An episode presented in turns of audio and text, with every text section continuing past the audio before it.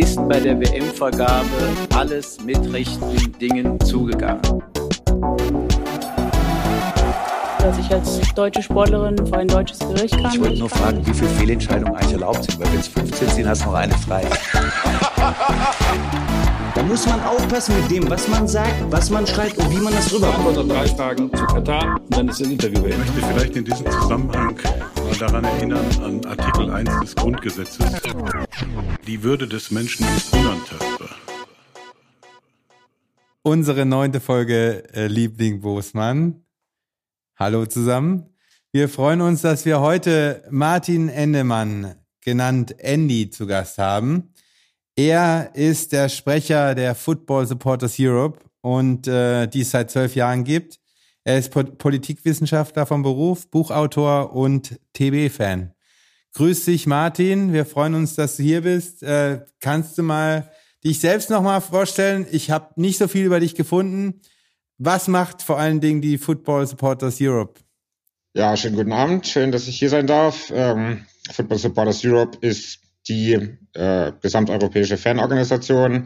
Äh, uns gibt seit äh, 2008 als äh, eingetragenen Verein und wir vertreten die Interessen von Fußballfans in ganz Europa. Das ist so, das sind die Kurzzusammenfassungen. Wir werden ja sicherlich später noch dazu kommen, was das im Detail bedeutet. Ich bin in Karlsruhe aufgewachsen, äh, im Wildparkstadion im Block A4 groß geworden und deswegen habe ich die krude Fan-Mischung, dass ich sowohl KSC als auch Tennis Borussia-Fan bin, weil ich hier so vor 25 Jahren gestrandet bin in Berlin und mir das hier ganz gut gefallen hat bei CB.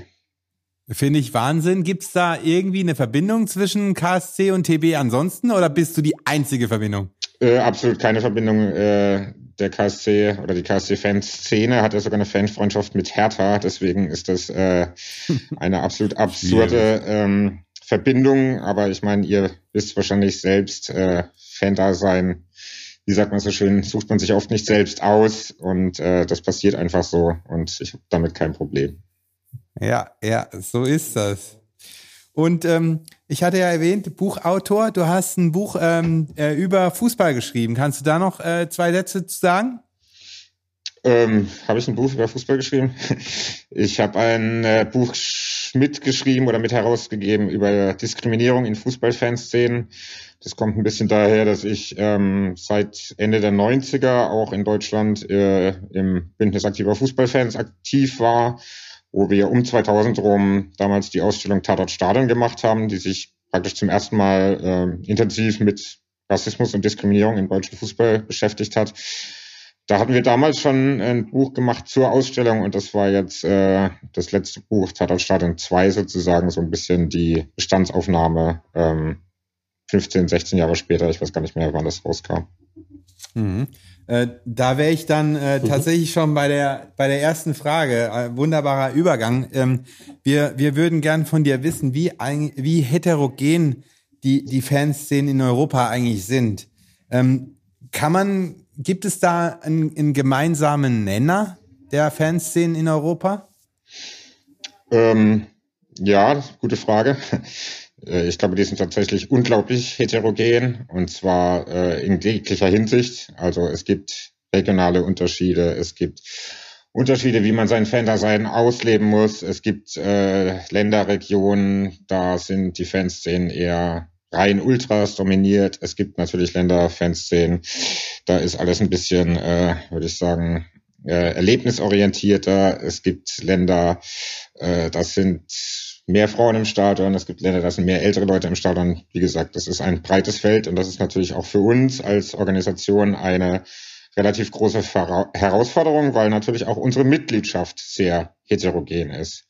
Äh, ja. Ich glaube, die äh, einzige Gemeinsamkeit ist oder eine der größten Gemeinsamkeiten, wir verstehen uns natürlich vor allem als Vertretung der ähm, äh, Stadiongänger und Stadiongängerinnen, also der Leute, die tatsächlich jedes Spiel ins Stadion gehen oder auch auswärts fahren und sind jetzt nicht in erster Linie die Interessensvertretung der Leute, die Fußball vor allem am Fernseher konsumieren, womit ich aber auch kein Problem habe. Ich sage nicht, dass äh, das keine Fans sein können, aber wir sind schon eine Vertretung der aktiven Fußballfans. Und, und wie schafft man es dann, äh, verschiedene politische Richtungen in dieser Bewegung zu, ähm, ja, äh, zu, zu vereinen als Fußballfans? Ja, das hat mit Politik erstmal nichts zu tun. Also wir haben natürlich äh, äh, Statuten und in unseren Statuten ist ganz klar, äh, wer bei uns Mitglied äh, werden möchte, der muss sich gegen jegliche Art von Diskriminierung äh, einsetzen, beziehungsweise sich von Diskriminierung distanzieren. Wir haben ähm, Statuten, wo eben drin steht, äh, wir ähm, Unsere Mitgliedschaft äh, spricht sich gegen Gewalt aus. Wir haben relativ exzessive Statuten und alle Leute, die sich mit unseren Statutszielen sozusagen identifizieren können, können bei uns sozusagen Mitglied werden. Habt ihr äh, schon mal Mitglieder ausge ausgeschlossen? Wir haben bisher keine Mitglieder ausgeschlossen, nee, aber ich mhm. bin mir auch sicher, die Nazi-Gruppe XY ist dann auch nicht sonderlich interessiert dran, bei uns Mitglied zu werden, weil mhm. wir natürlich auch Projekte haben, wo es explizit um ähm, Diskriminierung geht. Wir haben auch eine immer größer werdende Anzahl zum Beispiel an äh, LGBT äh, Plus Fangruppen. Mhm. Ähm, das ist natürlich was, wo ich würde jetzt sagen, so eine harte Nazi-Gruppe auch gar keinen Bock drauf hat, bei uns Mitglied zu werden. Mhm. Ähm, Gibt es ein Projekt, das ihr durchgeführt habt, auf das du, äh, das für dich am wichtigsten war? Oder kannst du da eins hervorheben?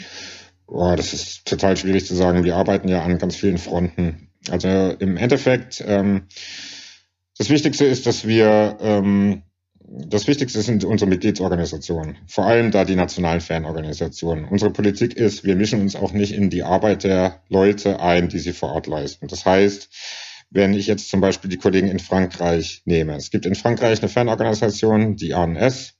Es ist äh, sozusagen äh, die französische Fanorganisation, wo alle französischen Ultragruppen bis auf eine Handvoll Mitglied sind. Und die wissen natürlich am besten, was ähm, sie in ihrem Land voranbringen können. Mhm. Wir sind dann eher dafür da, äh, zum einen natürlich unsere Mitgliedschaft zusammenzubringen. Das heißt, wenn äh, Fanszene XY an einem Thema arbeitet, äh, können wir natürlich bei den anderen Mitgliedern fragen, sag mal, ihr habt doch genau das gleiche Problem mit eurem Verein, mit eurem Verband. Wie habt ihr das denn gemacht und die Leute zusammenbringen? Das ist, glaube ich, das äh, ein Großteil unserer Arbeit sozusagen, zu lernen von den Erfahrungen von den jeweiligen nationalen oder regionalen Fanszenen. Zum Zweiten sehen wir uns natürlich ähm, vor allem in der Pflicht, alles was europäische Spiele angeht. Also alles, was ähm, die ja, äh, die UEFA-Wettbewerbe angeht. Das ist natürlich für uns ein großes Thema, weil da müssen wir natürlich gucken, dass alle ja ein so gut wie ein Stadionerlebnis so gut wie möglich hat. Das funktioniert apropos, auch. Wie bitte? Stadion, apropos Stadionerlebnis, ähm, gibt es ein Land, ähm, wo du sagen würdest, da ist das Stadionerlebnis noch so wie es sich ein, ein Fußballfan äh, vorstellt? Gibt's gibt's so, so ein so ein wo wo gibt's das authentischste Stadionerlebnis? In welchem europäischen Land oder in welchem Land auf der Welt? Oh Gott, das ist ja eine total subjektive Frage. Ich meine, jeder von uns, wahrscheinlich auch wir, die hier alle sitzen, haben ein völlig unterschiedliches Verständnis von Stadionerlebnis, was man da gerne erleben möchte, was man da gerne sehen möchte. Und, Eine sehr vermittelnde Antwort. Nee, das ist ja, ja, das ist ja so. Also ich gehe halt regelmäßig äh, zu CB in die inzwischen vierte Liga und das ist das, was mir genügt. Anderen Leuten genügt es eben nicht. Andere Leute möchten äh, jedes Jahr europäisch fahren oder ein möglichst volles Stadion. Das ist ja wirklich immer sehr subjektiv, was man da möchte. Mhm. Keine Ahnung. Ich habe, ich persönlich habe in vielen Ländern äh, Europas und der Welt Fußball gesehen und es gibt immer was, wo man es gut findet. Ich persönlich mag total äh, Benelux, weil es da noch alte Stadien gibt, äh, richtig zerfallene Stadien, gibt meistens fantastisches Fritten und äh, Frikandel hm. und äh, sehr gutes Bier und äh, richtig schlechten Fußball. Das ist so ein bisschen das, was ich ganz gut finde. Aber ich glaube, die Frage kann man absolut so ja nicht beantworten. Mhm. Und Stehplatz, äh, Sitzplatz? Stehplatz natürlich. Also vielleicht, um das ähm, nochmal auf die Frage zurückzukommen, die ich äh, schlecht beantwortet habe bis eben. Das sind natürlich solche Themen, woran wir arbeiten, wo wir auch versuchen, ähm, Veränderungen innerhalb der Fußballverbände oder auch der UEFA äh, vorzubringen. Stehplätze ist ein riesiges Thema für äh, die meisten Leute unserer Mitgliedschaft. Also viele mhm. Leute in unserer Mitgliedschaft äh, möchten natürlich lieber stehen als sitzen. Und die Erfahrungen aus England oder die Kampagnen in England zeigen ja auch so ein bisschen, die Diskussion sollte sich ja vor allem darum drehen, dass die Leute eine Wahl haben. Ja, wenn sie stehen möchten, sollen sie bitte stehen. Wenn sie sitzen möchten, sollen sie bitte sitzen. Und äh, gerade mhm. die, die Frage der, der Wiederkehr der Stehplätze in, auf europäischer Ebene ist was, woran wir seit Jahren äh, arbeiten und wo wir seit Jahren auch innerhalb der UEFA versuchen, Verbündete zu finden, weil es natürlich absolut absurd ist, auch mit gesundem Menschenverstand und ohne tiefer in der Sachkenntnis zu sein, dass ein Bundesligaspiel mit Stehplätzen stattfinden kann und äh, im gleichen Stadion drei Tage später ein UEFA ja. äh, Champions League Spiel eben nicht mit Stehplätzen stattfinden kann. Es ist absolut absurd, dass in einem englischen Stadion äh, Besucher sitzen müssen und drei Tage später findet im gleichen Stadion ein äh, Rugby-Spiel statt, wo es, wo die Leute stehen dürfen und es auch noch Alkohol im Stadion gibt. Das macht absolut ja. keinen Sinn. Also das sind so dieses, diese Dinge, wo man eben dann Verbände, Vereine, Entscheidungsträger bearbeiten muss mit Sachargumenten und das sind Sachen, die wir angehen. Also gerade so, gutes Beispiel ist auch, ähm, ich möchte es jetzt nicht so darstellen, als sei es äh, das Elementarste im Fußball, dass man ähm, äh, Alkohol trinken darf im Stadion. Aber auch das ist ja ein, äh, eine Sache, die äh, argumentativ nutzt. Also seit dem letzten Jahr dürfen ja wieder in UEFA-Wettbewerben äh, darf wieder Bier ausgeschenkt werden. Das ist sowas, was wir auf jeden Fall auch uns mit auf die Fahne schreiben können, eben weil wir jahrelang auch argumentiert haben kann, äh, haben, dass es ja nicht sein kann, dass es eben an einem Spieltag so ist und am nächsten so. Und unsere Position ist da, naja, also solange äh, die Regularien des äh, jeweiligen Landes das zulassen, sollte das auch bei äh, UEFA-Wettbewerben erlaubt sein. So ist jetzt zum Beispiel mhm. die Regelung bei europäischen Pokalspielen und so fordern wir natürlich auch, dass das äh, bei äh, Stehplätzen genauso ist. Also wir wissen, ja, dass es viel zu schwierig ist, die nationalen Regularien so zu ändern, aber wir möchten, dass es heißt, wenn in Deutschland die Leute stehen dürfen, in der Bundesliga sollen sie doch bitte auch im Europapokal stehen dürfen. So ist es, so ist es. Ähm, Wo wir gerade beim Bier waren. Jawohl. Ähm, und ähm, aber da ist ja auch äh, Bewegung drin. Äh, also ich habe jetzt gehört, die UEFA will ja tatsächlich auch wieder, dank dir, äh, Stehplatz, Platz, ähm, Stehplätze zulassen teilweise und ähm, äh, kannst du da schon was, äh, gibt es da schon was Konkretes? Na, da gibt es insofern was Konkretes, als dass wir seit mehreren Jahren bei der UEFA äh, dieses Thema immer wieder ansprechen. Wir hatten das große Problem, oder Problem, es war kein Problem, aber äh, es sind ja oft persönliche Sachen. Also die UEFA, wie die meisten Fußballverbände, sind Organisationen, die sehr äh, top-down funktionieren, um es mal vorsichtig zu sagen. Wenn der Chef sozusagen eine Einstellung zu einem bestimmten Thema hat, dann wird das so gemacht, egal ob die Angestellten davon überzeugt sind, dass das sinnvoll ist oder nicht. Und der UEFA-Präsident Michel Platini, der ehemalige, äh, war zum Beispiel in Heisel dabei, auf dem Platz. Mhm. Er hat Leute mhm. sterben sehen im Stadion, danach musste er noch ein Fußballspiel spielen. Das hat ihn geprägt und er geprägt, hat ja das immer mit Stehplätzen in Verbindung gebracht. Er hat gesagt, die Stadien sind unsicher damals. Ich war dabei, ich habe Leute sterben sehen. Deswegen gab es gar keine Diskussion darüber. Das ist blöd, dass dann Argumente nicht zählen, aber ich kann das irgendwie äh, nachvollziehen. Nachvollziehen. Aber äh, jetzt ist er halt schon seit ein paar Jahren nicht mehr UEFA-Präsident und zumindest dieser persönliche Faktor ist jetzt erstmal weg. Ja. Und wie bei so vielen Themen sind Stehplätze auch sowas. Ähm, sobald die einflussreichen Länder, sage ich mal, umfallen oder sobald es da Bewegung gibt, ist die Chance auf gesamteuropäischer Ebene da was zu bewegen da. Und, in Und gab es da aus mhm, gab es da Ausnahmemöglichkeiten, auch jetzt, wenn ja. sich ein Verein aus Polen für, ein, für die Euroleague qualifiziert hat? Nein. Gab's, äh, war ein absolutes Verbot. Jein, also Oder ist ein Jein, es gibt so Abstufungen sozusagen, dass in der in der ersten Runde der Qualifikation für die Champions League, wo dann Gibraltar gegen äh, San Marino spielt. Das sind dann Stadien der Kategorie, der, der niedrigsten Kategorie sozusagen zugelassen.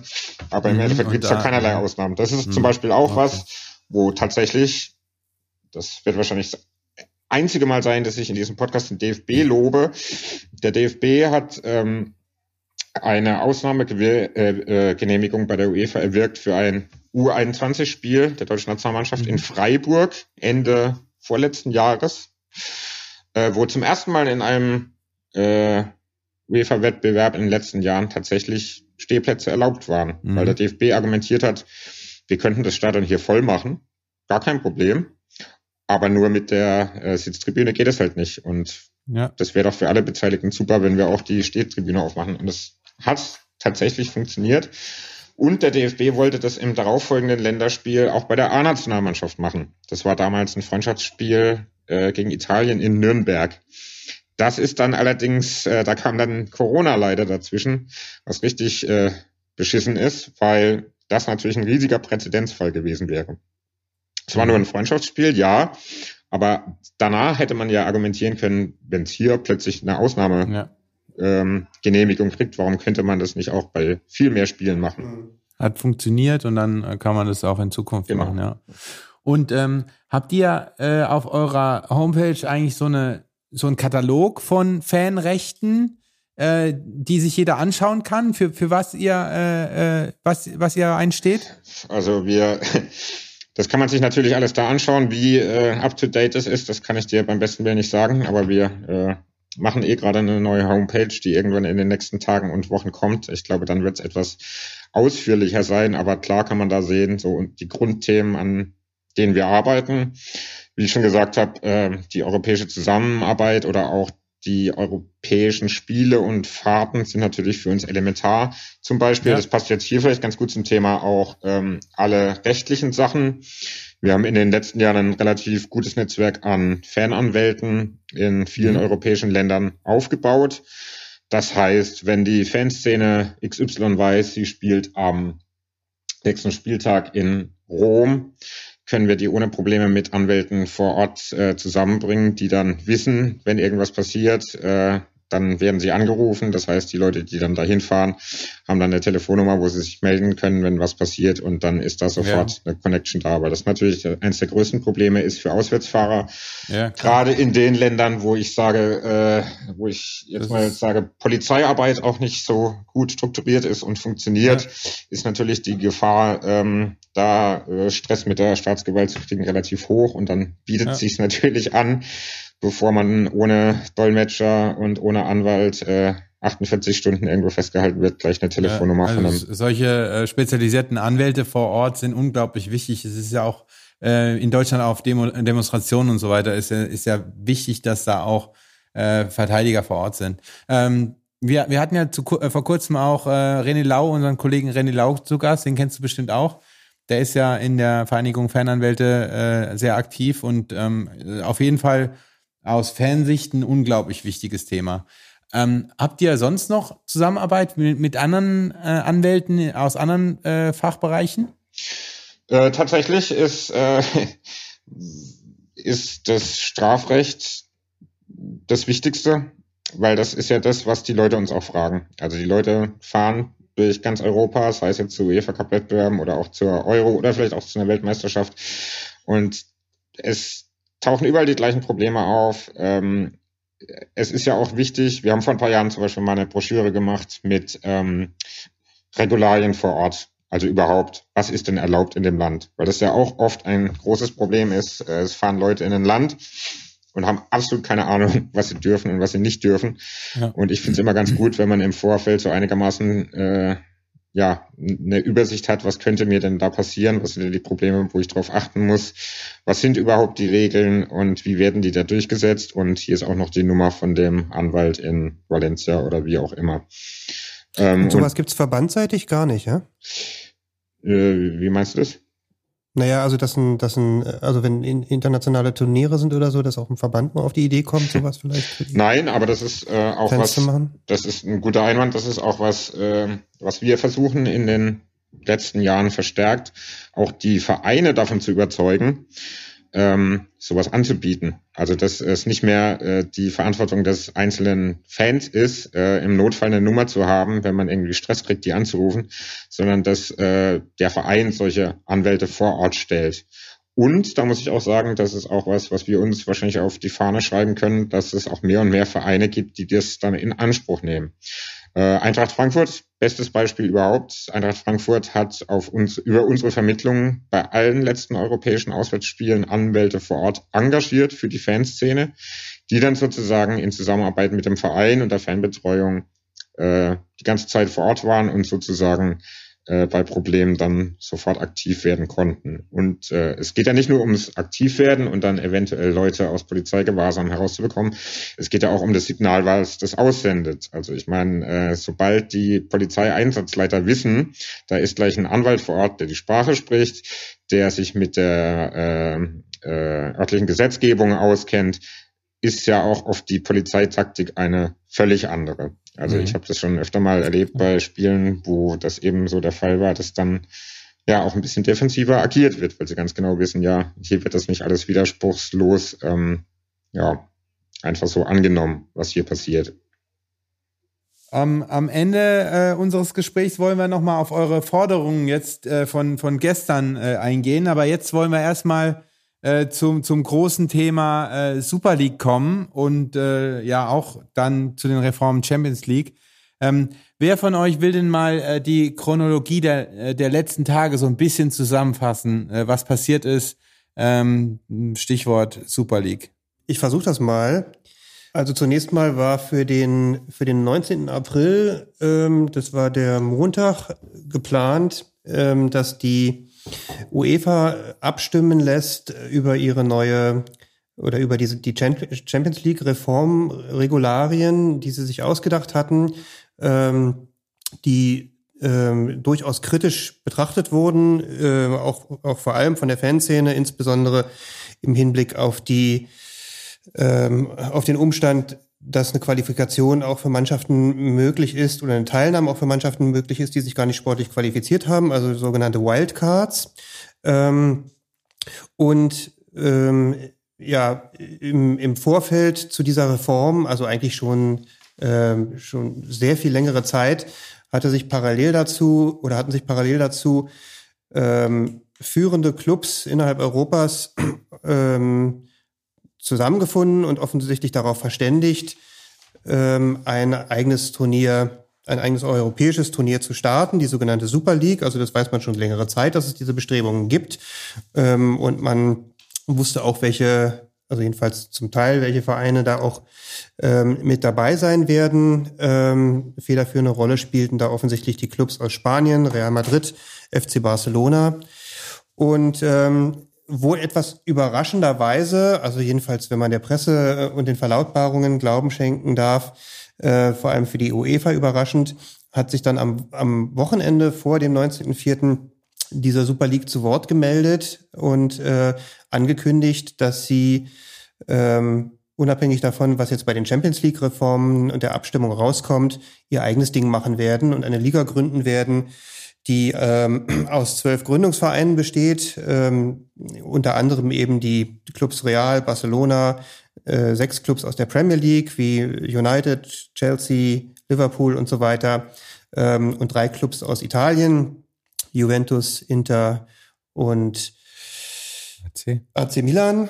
Ähm, und, ähm, und, und diese Verlautbarung hörte sich so, so ein bisschen schon so an, als sei das jetzt eine beschlossene Sache ähm, und, und werde passieren.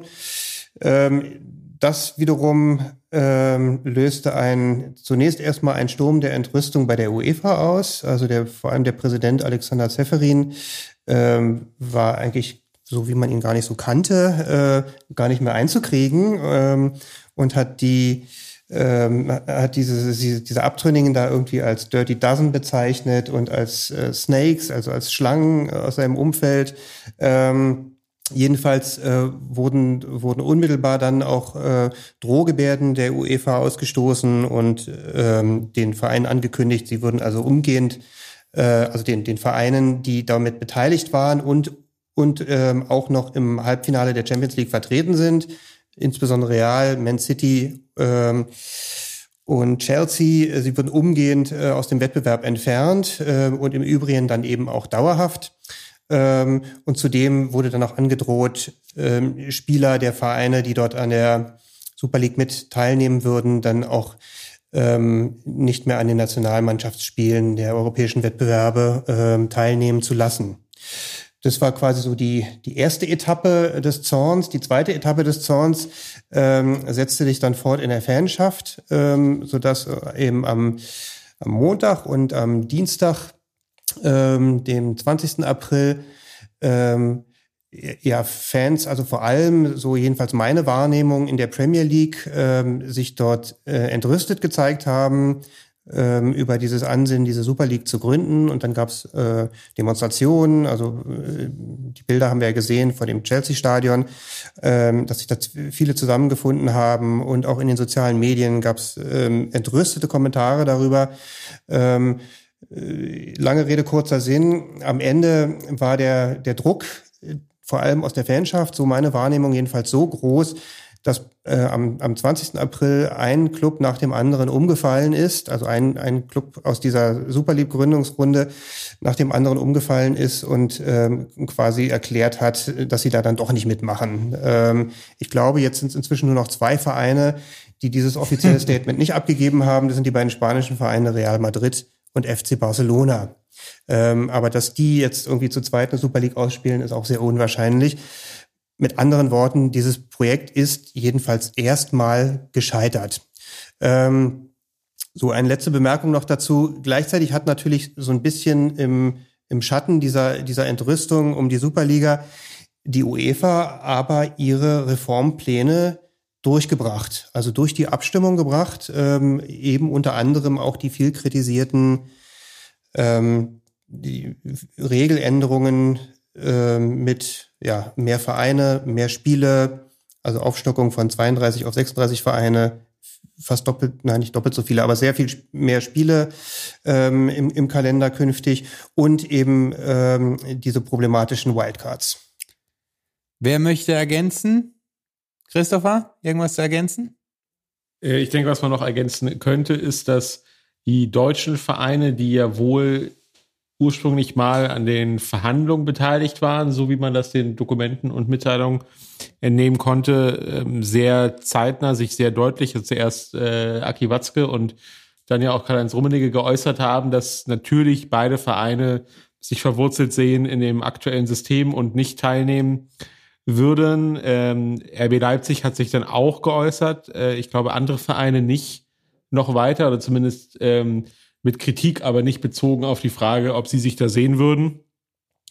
Und äh, aus äh, Frankreich gab es ja auch keine positiven Rückmeldungen, was möglicherweise ja auch an äh, geschäftlichen Verflechtungen äh, der PSG-Führung mit der Champions League liegt. Ähm, aber insofern ohne diese beiden Länder wäre es ja auch schwer geworden, das durchzuziehen. Robert, hast du noch was anzumerken?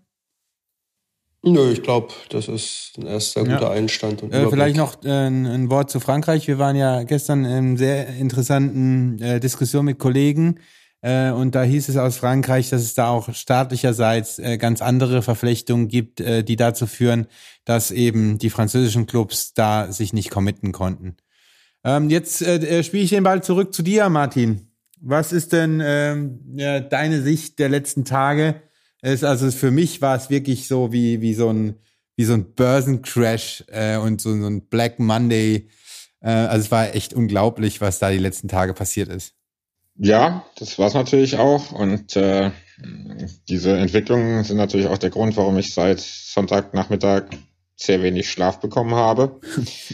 ähm, ich muss vielleicht noch ein bisschen früher anfangen als äh, Sonntag oder überhaupt die letzten Wochen. Also diese Drohungen, diese Ideen einer Superliga sind ja überhaupt nicht neu. Also das, ein Kollege von mir hat neulich ein Buch aus den 60ern gelesen, wo ein Journalist schon geschrieben hat, äh, vielleicht ist es Zeit für eine geschlossene europäische Superliga. Das ist ja was, was immer mhm. wieder aufkommt, was in den letzten Jahren vermehrt aufgekommen ist als Idee, vor allem der Großvereine, um eben mehr äh, Sicherheit zu haben, um mehr Geld zu generieren und vor allem, um es als Verhandlungsmaterial zu benutzen gegenüber der UEFA. Das war ja immer bisher in den letzten Jahren so ein bisschen der Fall, dass die großen Vereine gesagt haben, ja, ihr müsst uns noch ein bisschen mehr Zugeständnisse machen, weil sonst machen wir unser eigenes Ding, gründen so eine Superliga und dann sind wir weg. Ähm, diese Drohungen gab es immer. Ob das leere Drohungen waren, ob das ähm, konkrete Drohungen waren, war immer ein bisschen unklar ich merke das ja auch, wenn ich mit Vereinsvertretern äh, rede, kann man ja auch ein bisschen raushören, wie real sowas ist oder wie real sowas nicht ist. Ähm, diesmal gab es Gerüchte ein bisschen mehr als in den Jahren zuvor. Ähm, und man muss auch ganz einfach sagen, vor zwei Jahren schon mal gab es einen Versuch der ECA, der European Club Association, eine Champions League, äh, übrigens auch von Andrea Agnelli, der jetzt ja auch federführend äh, dabei war. Der hat ja schon vor zwei Jahren, 2019 war das. Ähm, Aber der jetzt zurückgetreten ist, kurz genau, vorher, ne? Der als Präsident mhm. der äh, European Club Association hat er damals schon einen Brief geschrieben mit einem Vorschlag für eine UEFA Champions League Reform. Ähm, die im Endeffekt nichts anderes gewesen wäre. Also mhm. er hat damals so ein Pyramidensystem vorgeschlagen, dass es sozusagen mehrere Abstufungen des Europapokals gibt, aber eben nicht äh, basierend auf der Qualifikation äh, in den äh, Ligen des letzten Jahres, sondern von Anfang an spielen halt X Vereine die Super Super Champions League und aus dieser Liga steigen dann ein paar ab und kommen ein paar rauf aus dem nächsten Wettbewerb und so fort. Also im Endeffekt mehr oder weniger das Gleiche, was damals sozusagen unter dem UEFA-Dach stattfinden sollte. Das war sozusagen schon vor zwei Jahren ein Versuch der Revolution, der allerdings nicht funktioniert hat. Mhm. Ähm, und jetzt eben äh, seit Monaten steht diese Champions League-Reform im Raum, die von uns auch äh, kritisiert wurde. Vor allem, ihr habt es ja schon genannt, wegen den Wildcards und äh, aber auch natürlich wegen den 100 zusätzlichen Spielen, die natürlich äh, sowohl eine, die finanzielle Ungleichheit, die ohnehin schon herrscht im europäischen Fußball, äh, stabilisieren würde, als auch äh, natürlich eine Mehrbelastung von Fans. Also ist ja auch ganz klar, warum, wenn ich jetzt ein, ein, ein Bayern München Fan bin, äh, müsste ich nochmal vier Spiele mehr bezahlen, zwei mehr Auswärtsspiele in whatever in Europa. Das ist ja total absurd, von der Zeit mal ganz abgesehen. Man muss aber auch konstatieren, dass das ähm, ein bisschen ein Sternchenthema war die ganze Zeit. Also diese Reformen, mehr oder weniger, wie sie jetzt durchgekommen sind und wie sie vorlagen, liegen seit, ich würde jetzt sagen, vielleicht zwei Monaten auf dem Tisch. Aber wie problematisch die sind, haben auch viele Leute nicht gesehen. Das waren so ein bisschen die üblichen Fanorganisationen, Fanaktivisten, die gesagt haben, ja, das ist eine schlechte Idee, aber die breite Öffentlichkeit hat es ja gar nicht interessiert. Und äh, deswegen ist diese Failed Super League jetzt eigentlich eine super Sache, weil jetzt äh, heißt es nicht nur, äh, das war eine schreckliche Idee und diese Clubs sind alle schrecklich und Meuterer und whatever, sondern jetzt heißt auch, das, was die UEFA da beschlossen hat, geht genau in die gleiche Richtung.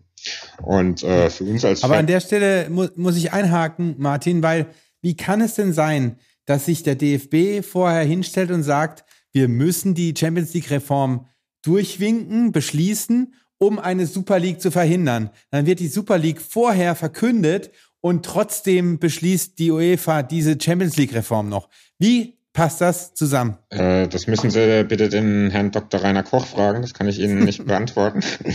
Nein, also das ist ein bisschen die Gretchenfrage. Übrigens hat der DFB absolut überhaupt nichts äh, zu der Frage des Abstimmungsverhaltens und was sie von dieser Champions League Reform äh, halten gesagt. Ähm, das ist ja auch so ein bisschen das Problem an der Sache. Also es gab, man muss sich vorstellen, es gab Kritik an der Reform. Kritik, was die, ähm, die Anzahl der Spiele vor allem angeht, was die Access List, also den Zugang mit diesen zwei Plätzen angeht. Und äh, die deutschen Fanorganisationen, zum Beispiel unsere Kurve, hat ja mehrmals vom DFB auch gefordert, sich äh, zu positionieren dazu. Und äh, das wurde einfach ausgesessen die Taktik des DFBs war, bis zu der entscheidenden Sitzung sagen wir einfach gar nichts. Vielleicht noch eine Sache zur Chronologie.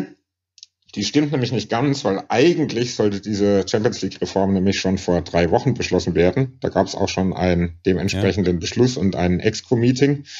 Und am Tag vorher wollte die ECA, also die Großvereine, wollten dann nochmal verhandeln über die Vermarktungsrechte und auch die Mehrheit der Vermarktungsrechte in der gemeinsamen Firma, die sie mit der UEFA haben, zu den Vermarktungsrechten haben.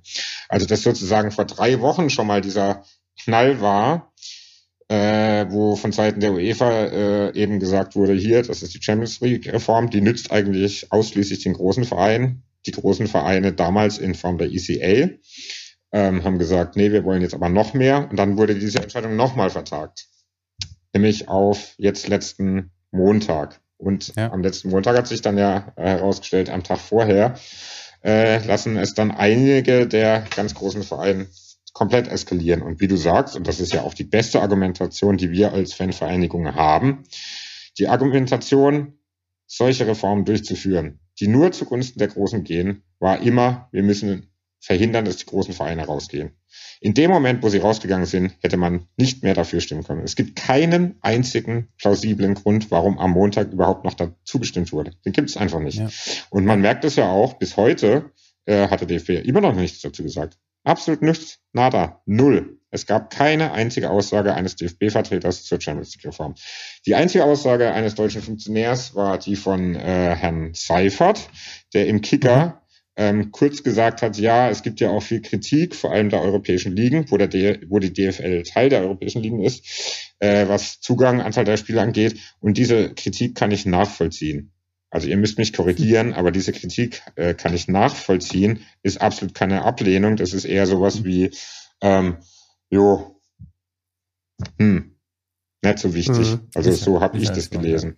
Und das ja. ist natürlich schon was, was wir, ähm, um jetzt mal für Deutschland zu sprechen, die, sowohl DFB als auch DFL vorwerfen, dass als äh, mit die einflussreichsten Verbände in Deutschland sie da keinerlei Stellung dagegen ähm, bezogen haben. Und auch das, was von den äh, Vereinsvertretern, die natürlich auch ein komplett konträres Interesse haben, also Bayern München hat ein völlig anderes Interesse innerhalb der DFL als der FC St. Pauli. Und das sieht man ja ganz deutlich, dass dann das auch problematisch ist bei solchen Beschlüssen und solchen, ja. ja. Wer, wer spricht, hatten, wer spricht hier eigentlich für wen? Das ist ja auch ein bisschen die Frage, ja. die man hier stellen muss. Für wen spricht ja, eigentlich Herr Seifert? Ja, exakt. Ein, ein anderer Punkt, der mich, äh, den, den ich nicht zusammenbekomme. Wir haben ja uns auch äh, in unserem Podcast in der, in der vierten Folge, äh, wo wir über am, am amerikanischen Franchise-Profisport äh, gesprochen haben, über eine mögliche Super League schon gesprochen. Und ähm, wenn ich das jetzt ex, äh, ex post betrachte, waren wir da tatsächlich super naiv, weil wir da so eine, so eine so eine Super League gemalt haben an die Wand, wie die ähm, aus rechtlicher Sicht gestaltet sein können, könnte. Und ein paar Wochen später oder ein paar Monate später ist die tatsächlich, wird die äh, von heute auf morgen über ähm, beschlossen oder verkündet.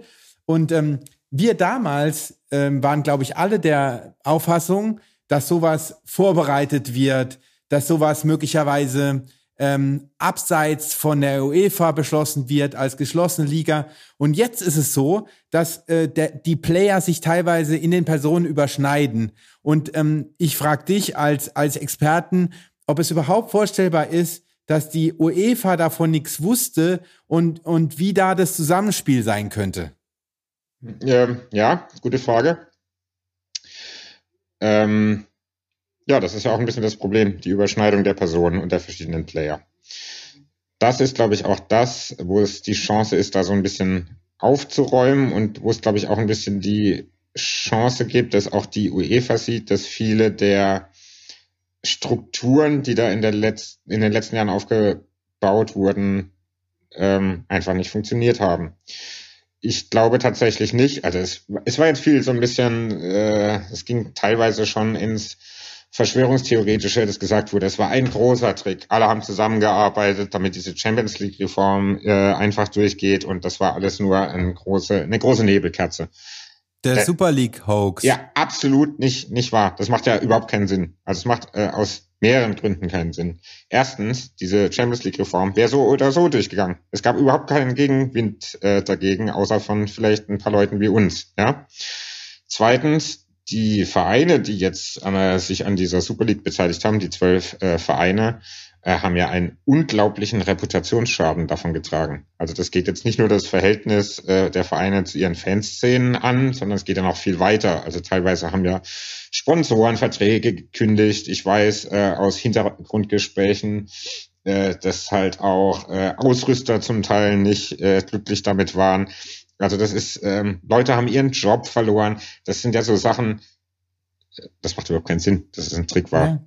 Also äh, das, das würde ich jetzt mal äh, äh, kategorisch ausschließen. Und auch von den Reaktionen innerhalb der UEFA hat man ja klar gemerkt, äh, nein, das wussten die bis, also klar, die Gefahr war immer da. Aber dass die das dann tatsächlich durchziehen, einen Tag nachdem man äh, einen Tag vor der Entscheidung, dass man ihnen sowieso alles gibt, was sie erstmal haben wollten.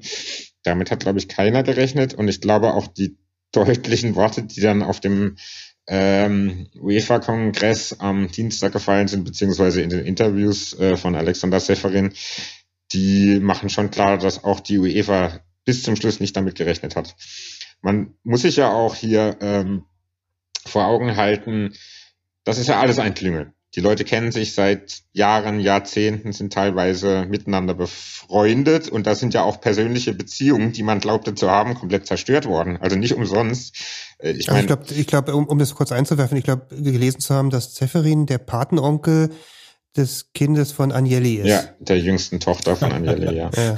Komm. Ja, wirklich. Ja, aber das ist ja auch, das ist ja auch ein bisschen so, ähm, das ist ja schon ein bisschen so Mafia-Film. Also ich möchte jetzt gar nicht sagen, dass die alles Mafiosi sind, aber so ein bisschen diese Intrigen und jeder denkt vertrauensvoll mit dem anderen äh, zusammenzuarbeiten und dann kriegt das Messer in den Rücken gestochen. Das ist ja schon ähm, ja ziemlich filmreif. Und ich glaube, dass das eben auch die Chance ist, weil jetzt ja, glaube ich, jeder irgendwie klar sehen kann, so kann, ja, so das können nicht die Leute sein, die den europäischen Fußball lenken.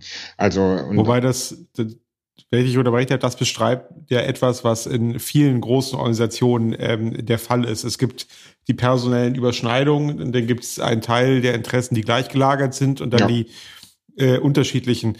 Ähm, ich würde einmal kurz an der Stelle noch, noch einhaken wollen, ähm, und zwar, äh, um mal ganz kurz das, das, das rechtlich einzuordnen wie wir das jetzt äh, hier haben. Also wir haben die UEFA, es ist eine verbandsrechtliche Fragestellung im Prinzip, jetzt im Ausgangspunkt, die ein Produkt hat, nämlich die Champions League. Und dann gibt es jetzt jemanden, der da teilnimmt, der was anderes will, ist ganz vereinfacht formuliert. Da stellen sich ja rechtlich äh, auch ein paar Fragestellungen, die sich ja dann auch im, mit Sicherheit auch Auswirkungen hatten auf das Verhalten der Person, unter anderem nämlich von Severin.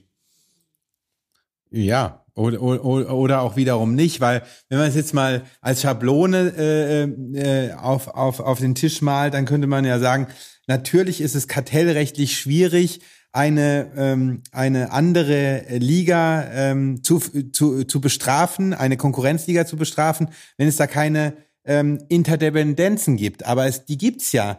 Die Clubs sind ähm, Teil des nationalen Verbandes. Der nationale Verband ist Teil des Europäischen Verbandes. Der Europäische Verband ist Teil des äh, Mitglied des Weltverbandes. Und insofern ähm, kann man doch nicht ähm, ähm, die allein die die Seite der UEFA und der und der nationalen Verbände betrachten, die möglicherweise gegen kartellrechtliche Vorschriften verstoßen, wenn sie irgendwelche Strafen gegen diese neue äh, gegen diese neue äh, ähm, Liga aussprechen, sondern man muss doch auch immer sagen, wie hat sich denn die, wie hat sich denn die Liga gegenüber den bestehenden Strukturen verhalten? Hat sie überhaupt Gespräche gesucht? Äh, in den ähm, europäischen Verbandsstatuten gibt es eine Vorschrift, die vorschreibt, dass sich eine Konkurrenzliga irgendwie melden muss und äh, und natürlich ist es eine eine äh, Formalie, aber ähm, man kann doch nicht annehmen, dass die UEFA das alles einfach durchwinkt. Nee, das, das, das stimmt, worauf ich äh, auch hinaus wollte. Das Kartellrecht ist ja das große Schwert, was jetzt in den vergangenen Tagen immer diskutiert wurde. Mein Gedankengang war noch viel ursprünglicher angefangen von dem Einplatzprinzip, was du gerade mhm. beschrieben hast, was ja bedeutet, der Verein ist Mitglied beim nationalen Verband, der beim europäischen Verband, der beim Weltverband, und dann geht's von oben nach unten sozusagen durch es ist ja juristisch gesehen nichts anderes als einfaches Vertragsrecht. Und äh, wenn du dich mit deinem Vertragspartner einigt, es gibt ein bestimmtes Produkt, an dem du gemeinsam arbeitest, in dem Fall zum Beispiel die Champions League, dann verbietet sich von vornherein jede Konkurrenztätigkeit. Also auch wenn es dafür in den Statuten äh, keine gesonderte Regelung gibt. Das ist erstmal der Grundsatz. Und Doch, dann gibt müsste, es. Artikel 49. Genau, gibt es hier sogar. Aber, aber, selbst wenn genau. es die nicht gäbe. Mhm. Und ähm, deswegen habe ich mich gefragt, warum jetzt äh, relativ viel darüber diskutiert wurde, dass die UEFA das ja erst hätte noch verbieten müssen oder dazu Stellung äh, beziehen müsse in den Statuten und erst dann käme man zur rechtlichen Fragestellung. Und neben denen, die, äh, die du, Andy, schon angesprochen hattest, sozusagen die, die Situation ähm, auf quasi persönlicher Verquickungsebene, habe ich mich gefragt, warum es diese rechtliche Diskussion auf zweiter Ebene gab, wenn du sie schon vorher mit den vorhandenen Normen bearbeiten kannst. Habe ich mich auch gefragt. Habe ich mich auch gefragt und ähm, äh, ganz ehrlich, also ähm, die Medien vereinfachen da halt auch, wenn, wenn sie sagen, naja, die UEFA will jetzt auch die, ähm, die, die Spieler von den, äh, von den äh, Nationalmannschaften ausschließen. Das ist doch ein, ein ganz mh, logischer Vorgang. Wenn es, wenn es Clubs gibt, die äh, innerhalb dieser Struktur sich befinden und plötzlich ausbrechen, dann, dann stehen sie plötzlich auch außerhalb der Struktur und die Spieler dieser Clubs stehen außerhalb der Struktur. Also gibt es überhaupt keine, keine Kette mehr, die, die zu den, in, in die Nationalmannschaften führt. Insofern ist es mh, meines Erachtens gar nicht so sehr in erster Linie ein kartellrechtliches Problem, als vielmehr ein, ein verbandsrechtliches Problem zunächst mal. Aber es ist ja das, äh, was wir in der Vorbesprechung, das hatte Robert da angesprochen, ähm, auch gesagt hatte, das ist natürlich ja auch ähm, hilft, um die Drohkulisse dann aufrecht zu erhalten. Ne? Also wenn ich äh, ich schaffe es natürlich auch, dass Spieler sich dann negativ über die ESL äußern, wenn ich suggeriere, ihr könnt nicht mehr die Nationalmannschaft spielen und du hattest das Robert mit den mit den weiteren Einkünften, glaube ich, begründet, ähm, gesagt, äh, das würde man denen ja nehmen. Genau das und, und einfach die, die, die möglich, also wenn die Drohung jetzt mal in den Raum gestellt, ob sie nun rechtlich haltbar ist oder nicht, dass, dass quasi Spieler ihrer Möglichkeit für die Nationalmannschaften zu spielen ähm, genommen würde, dann, dann hätte das natürlich auch arbeitsvertragliche Folgen. Also das, die, die Frage ist ohnehin jetzt spannend, was quasi dieser gescheiterte Vorstoß an, an arbeitsrechtlichen Möglichkeiten auf den Plan wirft, dass sie sagen, also hier ist das Vertrauensverhältnis in meinen Club so gestört, nachhaltig, äh, ich möchte hier vorzeitig ja. aus meinem Vertrag raus, äh, äh, weil offensichtlich ist ja in die Institution UEFA Champions League, da muss ich ja befürchten, dass das wieder probiert wird. Irgendwie, das ist ja nicht abschließend beendet. Also das, da stellen sich noch spannende, spannende Fragen. Gut, da laufen jetzt auch Fristen. Ich tippe mal zwei Wochen ab Kenntnis muss jetzt quasi dann die, die Kündigung erklärt werden. Aber Christopher, kannst du uns ja noch sagen. Aber das, klar, das, da hängt ein ganzer Rattenschwanz an, an, an, an persönlichen äh, enttäuschten und zu Recht enttäuschten äh, Vertretern auf Club und auf Spielerseite. Die, die, die Frist also wäre so, ich glaube nicht, dass Spieler das wirklich erklären werden. Ähm, das, Na, ja. ähm, aber es wäre konsequent nach den Äußerungen, die einige getätigt haben, sowohl Spieler als auch Trainer. Ich glaube, äh, Eddie, du, du nickst auch, äh, wir alle hier eigentlich, äh, wäre es konsequent, aber ich glaube, das System Fußball belehrt uns des Besseren, dass das halt trotzdem nicht passieren wird.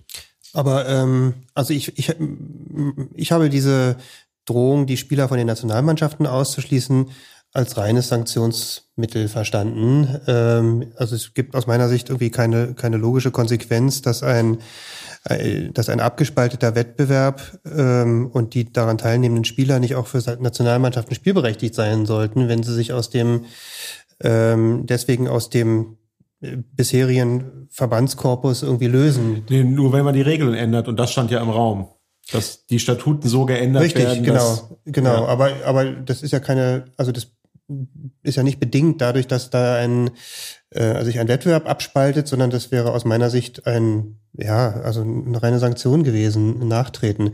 Was ich was ich viel eher ähm, dann verstehe, ist, ähm, dass nicht, und da kommt auch wieder das Kartellrecht ins Spiel, dass nicht durch so, so eine neu gegründete Liga, ähm, bestehend aus wenigen Vereinen, äh, nur aus den finanzstarken Vereinen, ähm, den Wettbewerb verfälscht ähm, innerhalb der, der Europäischen Union, ähm, auch, auch gerade mit Blick auf die nationalen Ligen. Ähm, also da, da werden ja wahnsinnig viele praktische Folgefragen auch äh, entstanden für den Wettbewerb in den nationalen Ligen, nicht, nicht nur für den Wettbewerb in der Champions League, die dann irgendwie ein, Parallelwettbewerb geworden wäre.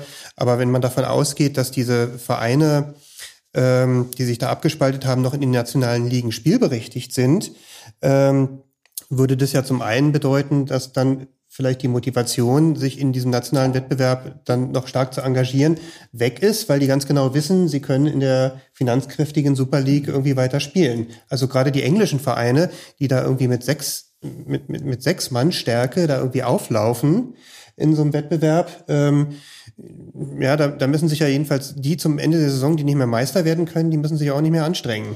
Aber ähm, es funktioniert nicht. Es ist ähm, eine es ist eine ähm, haltlose Annahme, dass es äh, dieses äh, Konstruktion, dass diese Super League äh, noch, dass die Clubs aus der Super League noch nebendran in den nationalen Wettbewerb spielen dürfen. Das ist, das wird nie passieren in der jetzigen Form. Unter dem Dach der UEFA schon.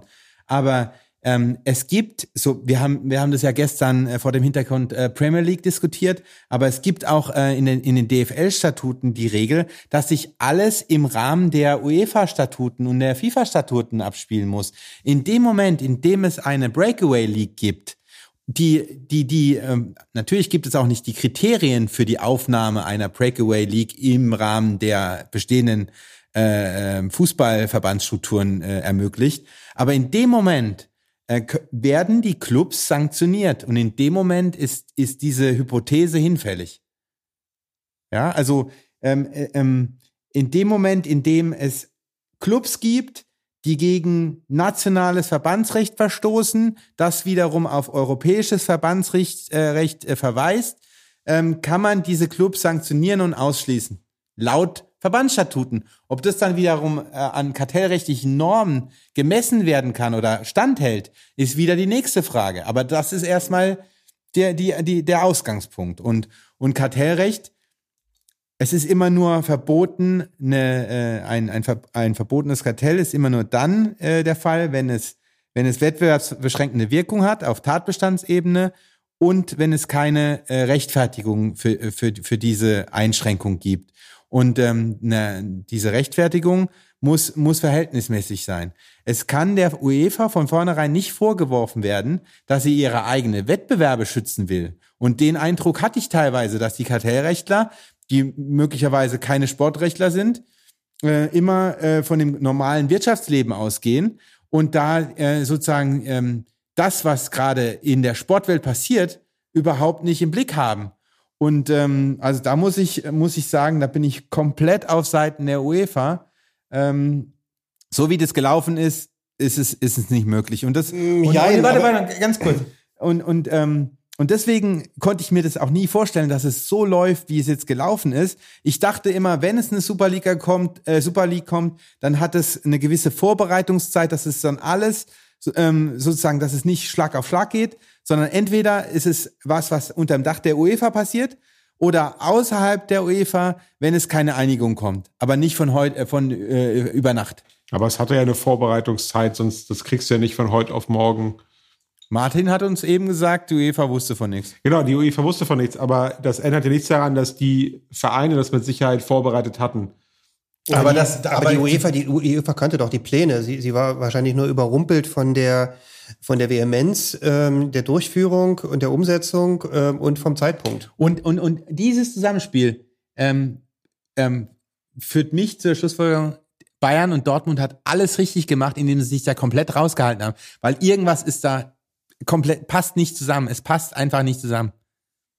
Es ist, es ist unlogisch, was da passiert ist, die letzten Tage. Ja, die Frage stellt sich eigentlich eher also auf der Führungsebene. Ähm, Ich, ich, ich wollte mal nachfragen, was ist denn unlogisch? Ich habe immer noch nicht verstanden, was jetzt unlogisch sein soll. Ähm, ich kann mir nicht vorstellen, also alle ähm, die beteiligten Clubs ähm, kennen ja die Statuten und kennen die Möglichkeiten, die sie haben vor dem Hintergrund äh, des ähm, UEFA-Reglements und der DFL-Statuten. Und ähm, aus meiner Sicht äh, ist so ein Verhalten ähm, wird vor Gericht niemals standhalten können. Ihr, ihr, kommt, alle, Insofern, ihr kommt alle aus der Nee. völlig falschen Ecke. Äh, okay, gut, Ja. deswegen sitzen wir zusammen. Ja, ich glaube, das sind, äh, nat natürlich sind die sich das bewusst. Je, jeder der Seiten beschäftigt eine Armee von Anwälten, aber als Anwälte wisst ihr ja auch so, äh, ja, jeder, jeder Anwalt ähm, ähm, ist nur so gut, wie schlecht der andere ist. Also das ist ja alles ein bisschen so ein, äh, es ist eigentlich ja nur ein politisches Powerplay. Ähm, auch die Drohung von Sefrin, ich bin mir sicher, in dem Moment, wo Sefrin über Ausschluss der ähm, Vereine und über Sanktionen geredet hat, hat er nicht die absolut, nicht absolut äh, endgültig Ahnung, inwieweit das rechtlich überhaupt möglich ist. Du musst in diesem Zeit, in, zu diesem Zeitpunkt Ja. musst du Härte zeigen. Und ich bin mir sicher, die UEFA hat, äh, hat ähm, eine große Legal-Abteilung und da haben halt sehr viele Leute für sehr viel Geld in, zur gleichen Zeit daran gearbeitet. Aber im ersten Moment musst du doch mal so hart wie möglich einfach alles auf den Tisch packen, was du dir vorstellen kannst. Ist völlig egal, ob das rechtlich möglich ist. Da, darum wird sich dann hinterher gekümmert. Ich meine, ähm, und äh, du hast ja Spieler Aber von der anderen Seite gedacht, ich, mich interessiert eher die andere Seite. Du, ich habe keine Ahnung. Also ähm, Perez hat ja heute noch mal oder gestern Nacht im Interview gesagt, äh, wir haben diese Pläne seit drei Jahren vorbereitet. Äh, natürlich, so grobe Pläne wird es immer gegeben haben. Wann jetzt tatsächlich ähm, das sehr konkret geworden ist, kann ja jetzt keiner mehr außer der Beteiligten sagen. Was wir zum Beispiel wissen ist, klar, es gab, es gab Vereine, die das gepusht haben. Also ist ja ganz klar, die spanischen, äh, Juve vor allem, die die ersten waren, die dabei waren. Und es gab Vereine, die dann last minute überredet wurden oder sich haben überreden lassen, muss man eher so sagen, weil sie halt einfach Angst gehabt haben, abgehängt zu werden. Also das ist, das ist ganz offensichtlich Mhm. und damit steht und fällt das alles. Wer hat Angst, abgehängt zu werden? Und ich bin mir ganz sicher, dass auch die deutschen Vereine zumindest darüber nachgedacht haben. Und das müssen sie ja auch. Also als, äh, als Watzke, äh, ja. wenn ich diese Zahlen sehe, äh, habe ich jetzt zwei Entscheidungen. Ja, ich habe hier einen unglaublichen Batzen Geld, mit dem ich vielleicht mein Lebensziel Bayern München mal zu überholen erreichen könnte. Das ist die eine Seite. Und ich bin äh, ein Aktionärsverein und muss mich ja irgendwie von meinen Aktionären rechtfertigen, warum ich so viel Geld ablehne. Auf der anderen Seite ja, und, und es habe gibt ich ja auch Ad-Hoc-Pflichten, ja, dann. ja, auf der anderen Seite habe ich eine Mitgliedschaft und äh, eine unglaubliche äh, äh, Fanszene und dieser Verein wird komplett implodieren. Das sind so die beiden, die beiden Gewichte, die da, glaube ich, äh, halt dann einfach schweben und ich kann mir vorstellen, dass das äh, auch hektische Stunden in den ähm, Büros der deutschen Vereine waren, was man da eigentlich Ja. macht.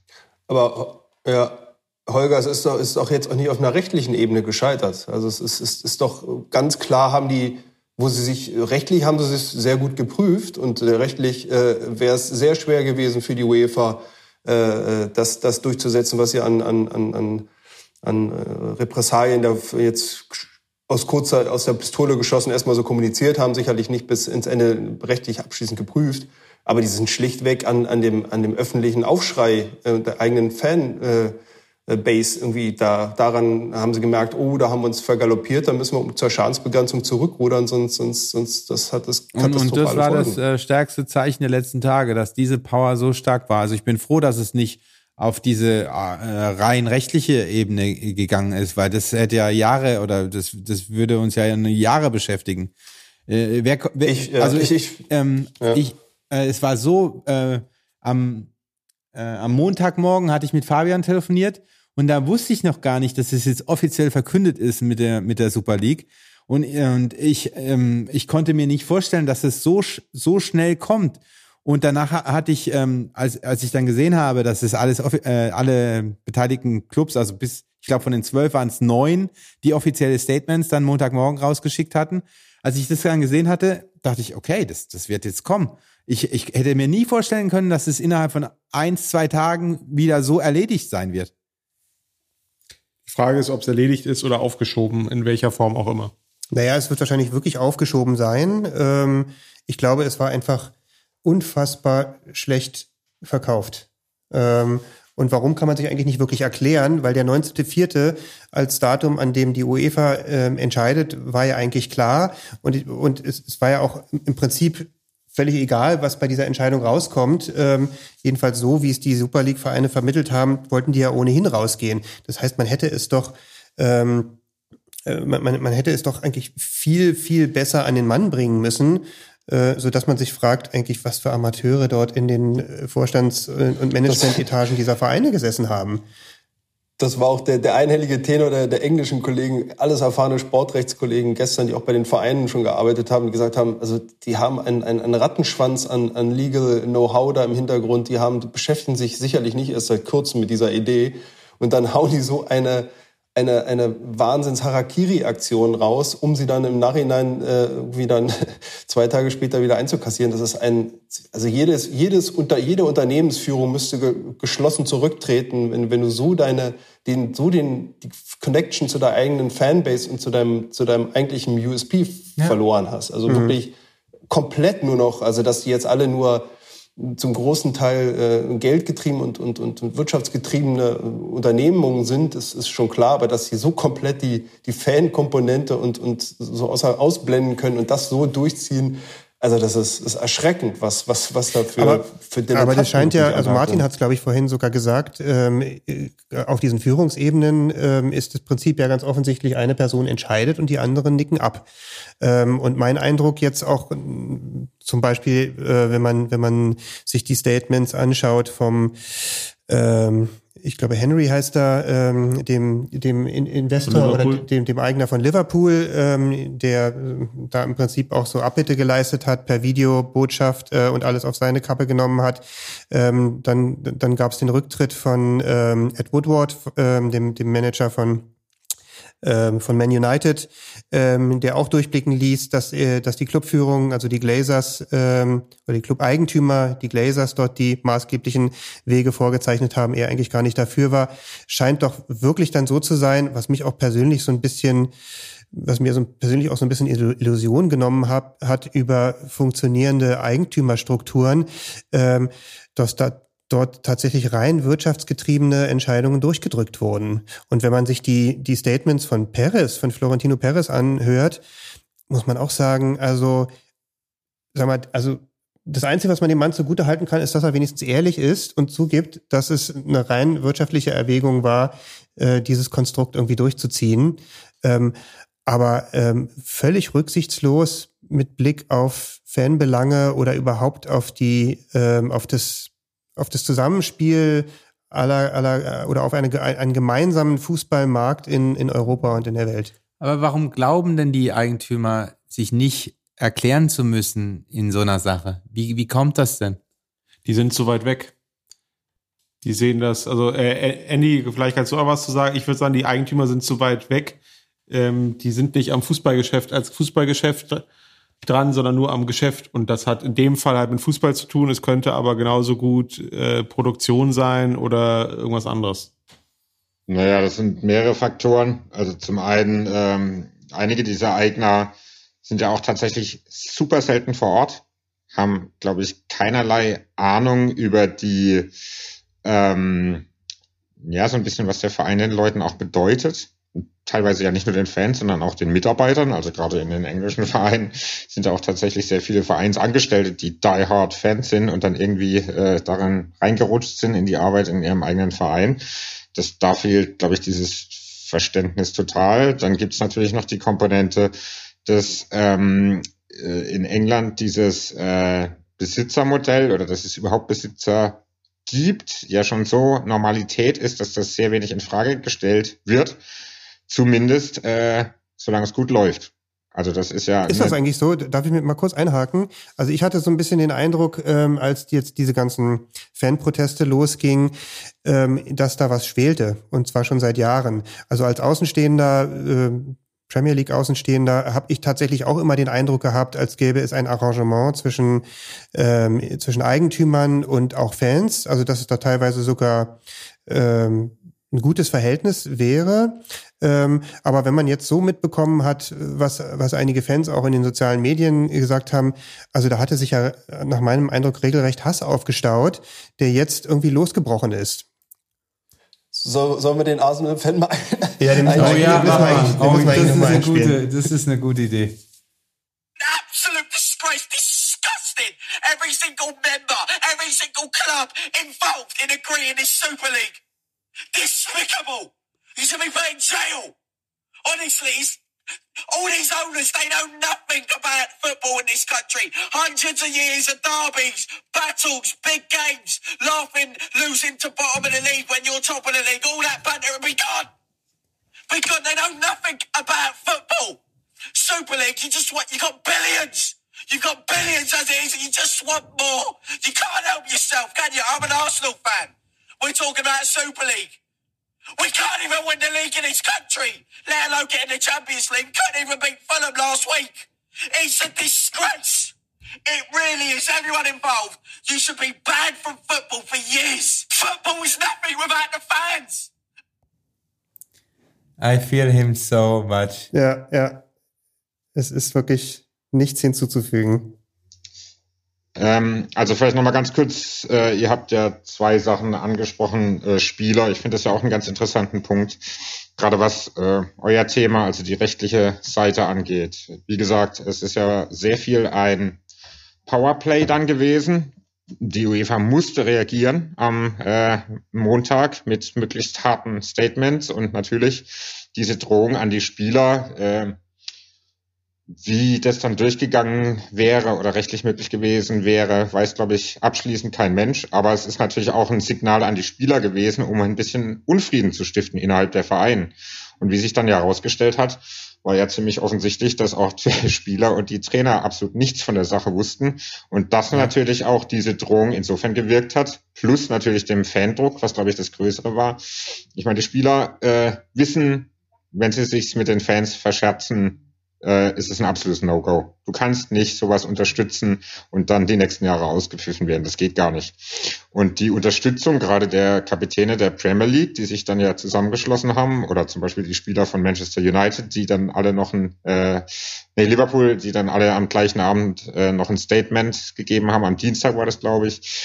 Ähm, das war ja nicht zu unterschätzen und das war auch ein bisschen ja, einfach der Druck, der da aufgebaut wurde von der UEFA, war eher an die Spieler als an, wie ist das tatsächlich möglich gerichtet. Und dass dann die Spielergewerkschaft ähm, äh, FIFPro natürlich dann auch gleich ihr eigenes Statement gegeben hat. Wir sehen, ihr könnt uns, ihr könnt unsere Klientel da nicht mit reinziehen, kann ich auch völlig verstehen. Ich meine, die Spieler waren genauso wie Fans eigentlich Opfer dieses Ränkespiels sozusagen. Mhm. Und ähm, ja, also ich muss auch sagen, das ist ja natürlich auch eine Chance, äh, enger mit äh, den Spielern und den Spielergewerkschaften zusammenzuarbeiten, weil ja hier ganz klar ist, dass äh, weder die Interessen der Fans als auch der Spieler äh, als Arbeitnehmer der Vereine hier gewahrt wurden. Und da ist sicherlich die Aufgabe auch für uns als europäische Fanorganisation enger mit der Spielergewerkschaft FIFPro zusammenzuarbeiten. Und dann noch zum zweiten Punkt, ähm, die verschiedenen Interessen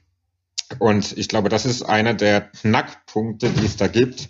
Ähm, wer vertritt denn hier eigentlich wen? Man muss sich ja das mal vorstellen. Ja, jemand wie Andrea Agnelli, ja, ist Juve-Präsident, ähm, hat in dieser Rolle das Beste für seinen Verein äh, im Kopf. Und das Beste für seinen Verein, was er sich gedacht hat, war, diese Super League aufzumachen und sehr viel Geld für den Verein zu verdienen.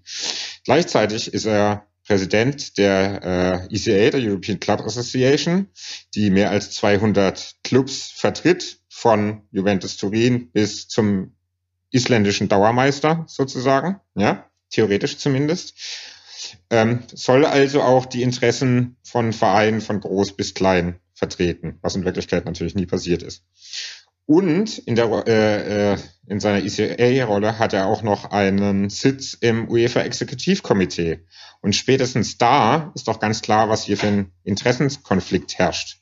Also er hat das Interesse seines Vereines, er hat das Interesse der ECA, die mehr äh, Rechte, äh, Vermarktungsrechte für die Vereine haben wollte. Und gleichzeitig sitzt er aber noch im UEFA-Entscheidungsgremium, die, die das genau darüber bestimmt und soll in, in dem Sinne auch noch ähm, ähm, ja, als UEFA-Vertreter über irgendwas abstimmen. Und da muss man ja auch ganz klar sagen, da ist eben diese Struktur, den Vereinen innerhalb der UEFA immer mehr Macht zu geben, auch gescheitert. Und das ist jetzt, glaube ich, so ein bisschen der Knackpunkt der nächsten Jahre.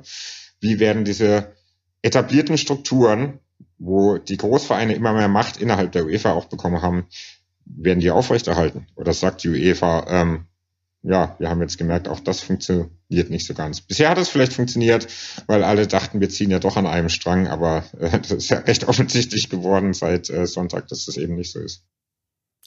Was, macht man jetzt eigentlich mit der ganzen Situation? Also ähm, man hat jetzt eine, man hat, hat jetzt gemerkt, ähm, der Fan hat durchaus eine Stimme ähm, und ist, hat, ist durchaus in der Lage, was zu bewegen. Ähm, man hat gemerkt, es gibt ein, ähm, ein, ein Management von Clubs, die offensichtlich in ihren Elfenbeintürmen sitzen ähm, und ähm, jetzt äh, ja den jetzt bewusst geworden ist, wie die Realität auch ist. Einigen, vielleicht einigen auch nicht, immer immer noch nicht. Ähm, man hat eine, eine Verbandsstruktur, die, äh, wie du gerade eben schön geschildert hast, völlig völlig verkrustet ist. Ähm, man hat auf der anderen Seite aber ähm, jetzt eine ähm, ja ein komisches Konstrukt der Super League irgendwie erstmal abwenden können. Auf der anderen Seite ähm, immer noch eine Champions League, die eigentlich auch nicht das Gelbe vom Ei ist. Weil eins muss man ja auch sagen, ähm, äh, ja, wieder mein Freund, mein Freund Florentino Perez, ähm, der ja irgendwo auch zu Recht gesagt hat, ähm, das, das Spannungsfeld innerhalb dieses europäischen Champions League Wettbewerbes, das geht doch eigentlich erst ab dem Achtelfinale los. Also alles andere ist doch Vorgeplänkel. Und ich gebe ihm da völlig recht. Ich muss auch sagen, dass ich ähm, von dem in, dem in dem Gruppenmodus irgendwie eher mit so einem eher so halbherzig hinschaue und dann auch das Gefühl habe, dass, dass die wirklich guten Spiele, also wo man auch, wo man auch wirklich einfach vorm Fernseher sitzt und sagt, geil, geil, geil, also wie zum Beispiel die beiden Spiele PSG gegen Bayern, ähm, die finden eben erst in der Finalrunde statt. Was wird jetzt aus diesem Wettbewerb, den man jetzt irgendwie eigentlich noch unattraktiver gemacht hat, als er vorher schon war, mit noch mehr Mannschaften, noch mehr Spielen, ähm, die, die, die zum, zum Gähnen sind teilweise, ähm, und dann eben noch dieser, dieser lächerlichen Wild, Wildcard-Regelung. Wo, wo soll es hingehen?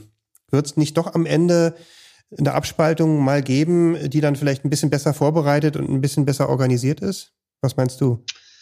Ja, hier bewegen wir uns ja fast schon so ein bisschen an ähm, Gesellschafts politischen Fragen. Also ich habe es ja am Anfang ein bisschen angedeutet. Wer ist ein Fußballfan? Für wen wird überhaupt Fußball gespielt?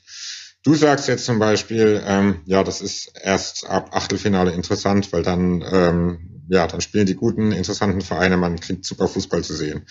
Ich sag natürlich, guter Fußball ist mir absolut egal. Ob guter Fußball gespielt wird, ist mir total irrelevant. Ich möchte ins Stadion gehen, ein Spiel sehen und möchte, dass mein Verein gewinnt. Und mhm. ich glaube, in, äh, zumindest natürlich die aktive Fanszene sieht es zum Großteil genauso. Und vor allem, man darf ja auch nicht vergessen, ähm, die meisten Fans sind eben nicht Fans der Vereine, die da überhaupt mitspielen. Die meisten Fans sind, äh, sind die meisten Fans sind Fans von VfL Bochum, vom äh, Karlsruher Sportclub, von was weiß ich immer, wenn man das mal zusammenrechnet. Ähm, also ich rede es vor allem aktive Fans, sind Stadiongänger. Ähm, natürlich kann Real Madrid behaupten, sie haben 835 Milliarden Fans auf der Welt. Das mag vielleicht gar nicht so falsch sein, aber ich rede es von dem ein bisschen auch, was äh, Fußball schon immer ausgemacht hat. Und dann ist ja die Frage auch so ein bisschen, ähm, wie, wie wichtig sind überhaupt diese Europapokale? Also ich habe ja vorhin schon mal gesagt, ähm, bin in Karlsruhe aufgewachsen. Ich hatte immer eine Dauerkarte beim KSC. Äh, KSC hat sich 93 zum ersten Mal für Europa qualifiziert. Wir haben insgesamt, glaube ich, drei Jahre mal ein paar Spiele in Europa gespielt. Ein, einmal sogar sehr erfolgreich. Da werden sich viele dran erinnern. Winnie. Klar. Oh, Eddie. Und ähm, für uns war das das Größte. Das war das absolut Größte, sich einmal für den UEFA-Pokal zu qualifizieren. Heute ist es natürlich tatsächlich schon so, äh, ich nehme da jetzt mal eine Mannschaft wie Borussia Mönchengladbach. Ja, um die Meisterschaft spielt man sowieso nicht mit, weil Meister wird immer Bayern München. Das ist ja jetzt ähm, relativ offensichtlich geworden in den letzten Jahren. Und inzwischen ist ja auch bei manchen Fans schon ein bisschen das Wichtigste, sich für die Champions League zu qualifizieren. Aber warum denn eigentlich? Also das ist so ein bisschen, dass diese ganze diese ganze Erzählung, das aller, aller, aller Wichtigste, weil eben der Verein dadurch so viel Geld kriegt, ist, sich für die Champions League zu qualifizieren.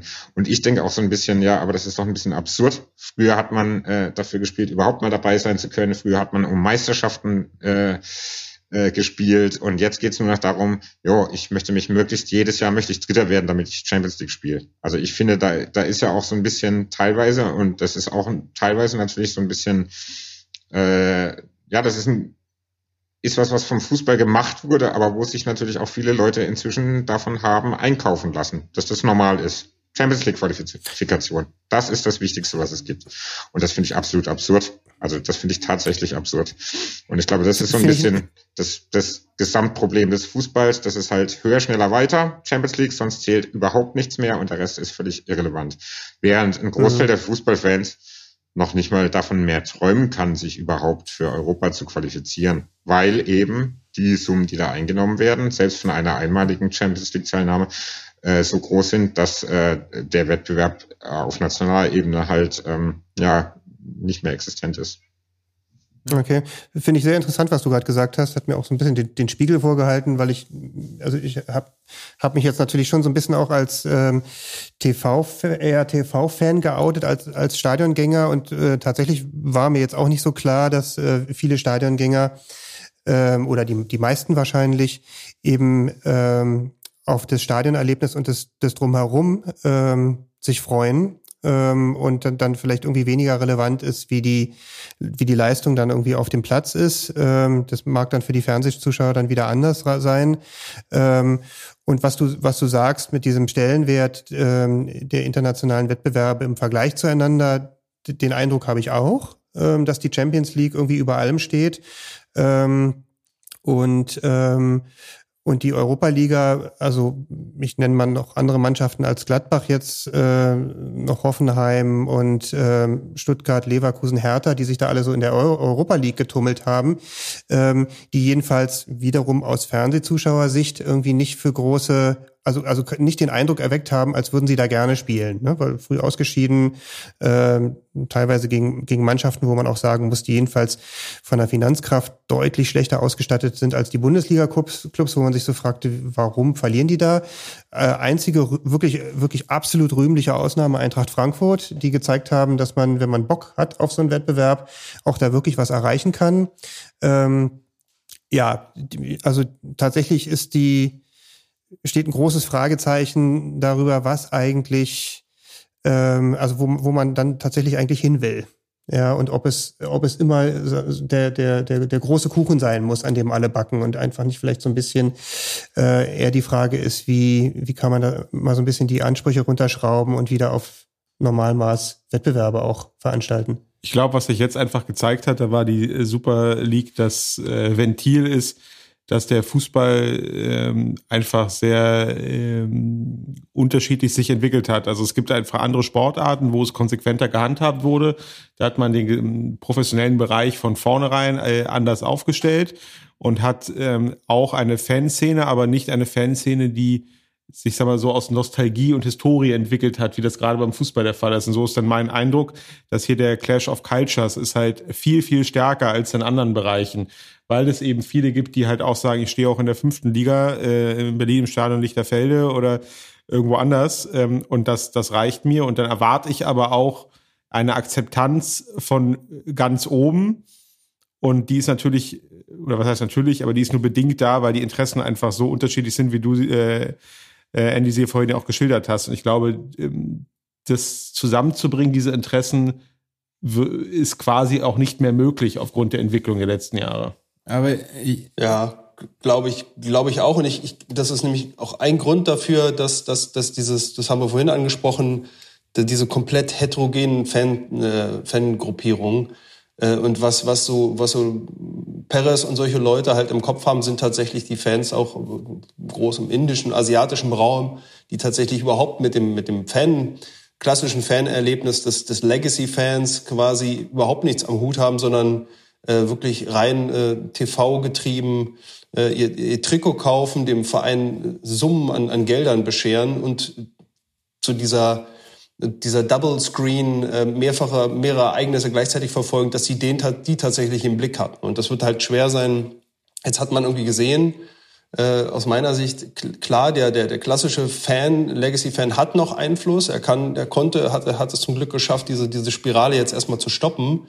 Aber ob es jetzt gelingen wird, quasi den Einfluss der Fans in den Vereinen so nachhaltig zu stärken, dass man da mit einer, mit einer geschlossenen Stimme sprechen kann, das, das wird aus meiner Sicht, glaube ich, schwer werden. Also es ist, es ist auf jeden Fall nochmal ein, ein Flock, den ihr eingerammt habt, dass, dass man sagt, also wir sind hier, ohne, ohne uns im Stadion wird das hier alles nicht funktionieren. Besinnt euch auf die Werte. Ähm, aber ob man das dauerhaft zurückdrehen kann, woher der, der Rubel dann aus Sicht der, der, der Club eigener dann rollt, das, das, das wird noch ein schwerer, ein, schwerer Kampf was werden. Was für ein fucking Rubel, ey. Also beschissener falsch kann man nicht liegen, ja, als dieser Begriff Legacy-Fans, ja. Beim, beim Fußball darüber zu sprechen, das ist unfassbar, das ist wirklich unfassbar. Also da, da haben alle Verantwortlichen im Fußball haben da scheinbar überhaupt nicht zugehört die letzten Jahre. Fußball gehört den Menschen, ja, und die jetzt als Legacy-Fans ähm, ähm, zu, zu betiteln und und und sozusagen irgendwie äh, asiatische Fans äh, zu erhöhen, weil die vorm Fernseher sitzen und konsumieren, da hat jemand wirklich was komplett nicht begriffen. Da könnte ich jetzt sogar mal Gegenrede halten, weil im Endeffekt ähm, die, diese ganze Idee fußt ja auf was? Äh, ähm, auf dieser Studie. Ich weiß nicht, ob ihr die Studie ähm, gelesen habt, der ECA, äh, The Fans of The Fan of Tomorrow, wo sie eben versucht haben, diese Analyse zu machen. Wer wer sind denn eigentlich die Stadiongänger? Wie viele sind das? Äh, wie viele Leute gucken tatsächlich nur am Fernsehen? Wie viele sind die Leute? Und die haben dann diese schönen Begrifflichkeiten erfunden, Legacy-Fan, ähm, dann, äh, wie war das, ähm, was sind die Leute, die mit Messi und Ronaldo-Trikots rumlaufen? Ähm, Heroes Follower oder irgendwie sowas. Es gab halt diese fünf, sechs Kategorien. Dann gab es die Kategorie Fear of Missing Out, also so eine Art Event-Fans. Und vielleicht ist das ja gar nicht so falsch, dass es diese Kategorien gibt. Aber das ist ja alles, ähm, da gibt es ja einen Zusammenhang. Viele der Leute, die äh, Fußball im im, äh, nur im Fernsehen genießen und das finde ich jetzt auch nicht so nicht problematisch.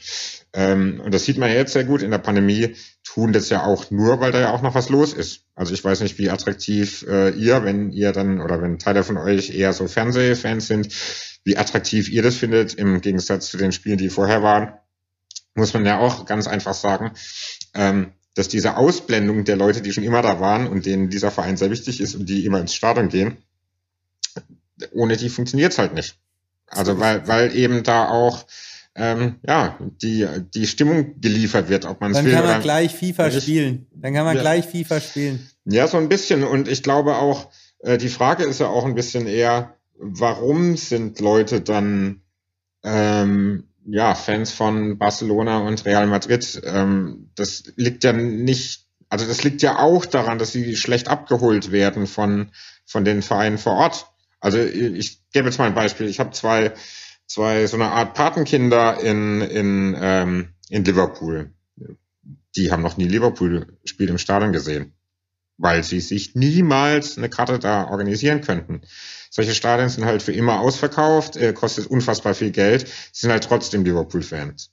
Andere Kids äh, werden dann halt PSG, Real Madrid-Fan, weil da halt die coolsten Spieler, die vielleicht am meisten mit ihrer Lebensrealität zu tun haben. Also es ist ja auch so, es, es gibt teilweise eine eine Verknappung von Tickets. Es gibt teilweise einfach das Problem, dass Tickets viel zu teuer sind, gerade auf europäischer Ebene. Und es gibt teilweise auch das Ding, dass sich Vereine viel zu wenig um Nachwuchs kümmern, weil sie denken, das Geschäft läuft immer so weiter. Also das ist auch natürlich so ein bisschen so, dass ja, es stimmt, es gibt so eine äh, Generation, die vielleicht so ein bisschen lost ist, aber die werden auch nicht sonderlich gut abgeholt. Also ähm, da muss ich tatsächlich sagen, ähm, ich äh, kann natürlich äh, Hertha nicht sonderlich gut leiden, aber die äh, haben ja diese Aktion gehabt, dass man Kinder unter so und so vielen Jahren kommen da umsonst rein mit sogar noch einer Begleitperson. Das sind ja Sachen, genauso muss es ein Verein machen. Du musst doch versuchen, dir so eine neue Generation vor Ort auch äh, ja im Endeffekt heranzuziehen, anstatt dass die halt ähm, einfach nur noch denken, jo, äh, Mbappé ist der Ja, coolste das Spieler auf der passiert Welt. doch Auch, Andy, das passiert doch auch nur, äh, weil das Stadion so groß ist, sind wir doch mal ehrlich. Ja, natürlich, aber, Aber das, das, das bestre- bestreite ich ja auch gar nicht. Das bestreite ich ja auch gar nicht. Deswegen ist die Aktion ja nicht scheiße. Deswegen ist die Aktion ja nicht schlecht. Nein, nein. Nein, nein, aber sie würden es wahrscheinlich nicht machen, wenn, wenn sie ein ausverkauftes Stadion hätten. ich glaube, was das, äh, was jetzt auch ähm, an der Diskussion deutlich geworden ist, es ist zum einen eine emotionale Diskussion und ähm, es zeigt sich ein grundlegendes Problem. Es gibt nun mal, wie man die Gruppierung auch bezeichnen will, es gibt verschiedene Fangruppierungen mit verschiedenen Interessen. Ähm, es gibt die, äh, die, wie du, Holger, wenn, wenn man zur alten Försterei kann, da jedes Spiel macht. Und es gibt halt die, die woanders sitzen vorm Fernseher und sagen, Hauptsache es ist spektakulär. Spektakulär wird's im Zweifel, wenn mehr Geld im Spiel ist, weil ich dann in einem Spiel im Verhältnis proportional mehr bessere oder bessere Spieler habe.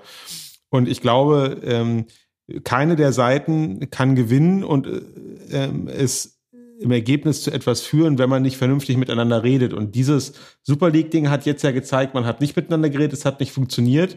Ich glaube, ähm, auf Dauer wird es sich aber auch in einer Form weiterentwickeln, dass alle Seiten Zugeständnisse nein, machen müssen. Nein, nein, Moment, da möchte ich komplett widersprechen, weil das klingt. Lass mich noch kurz den Satz. Ja, okay. Lass mich noch kurz den Satz. Äh, äh, ich glaube deswegen, weil auch die Fans, die sich jetzt als klassische Fanszene verstehen, äh, werden irgendwann zu dem Punkt kommen, dass die Vereine, weil der Gesamtbereich Sport sich immer weiter kommerzialisiert, Zugeständnisse machen müssen. Und ich glaube, das kann besser gelingen zur Zufriedenheit aller, wenn man im Austausch ist.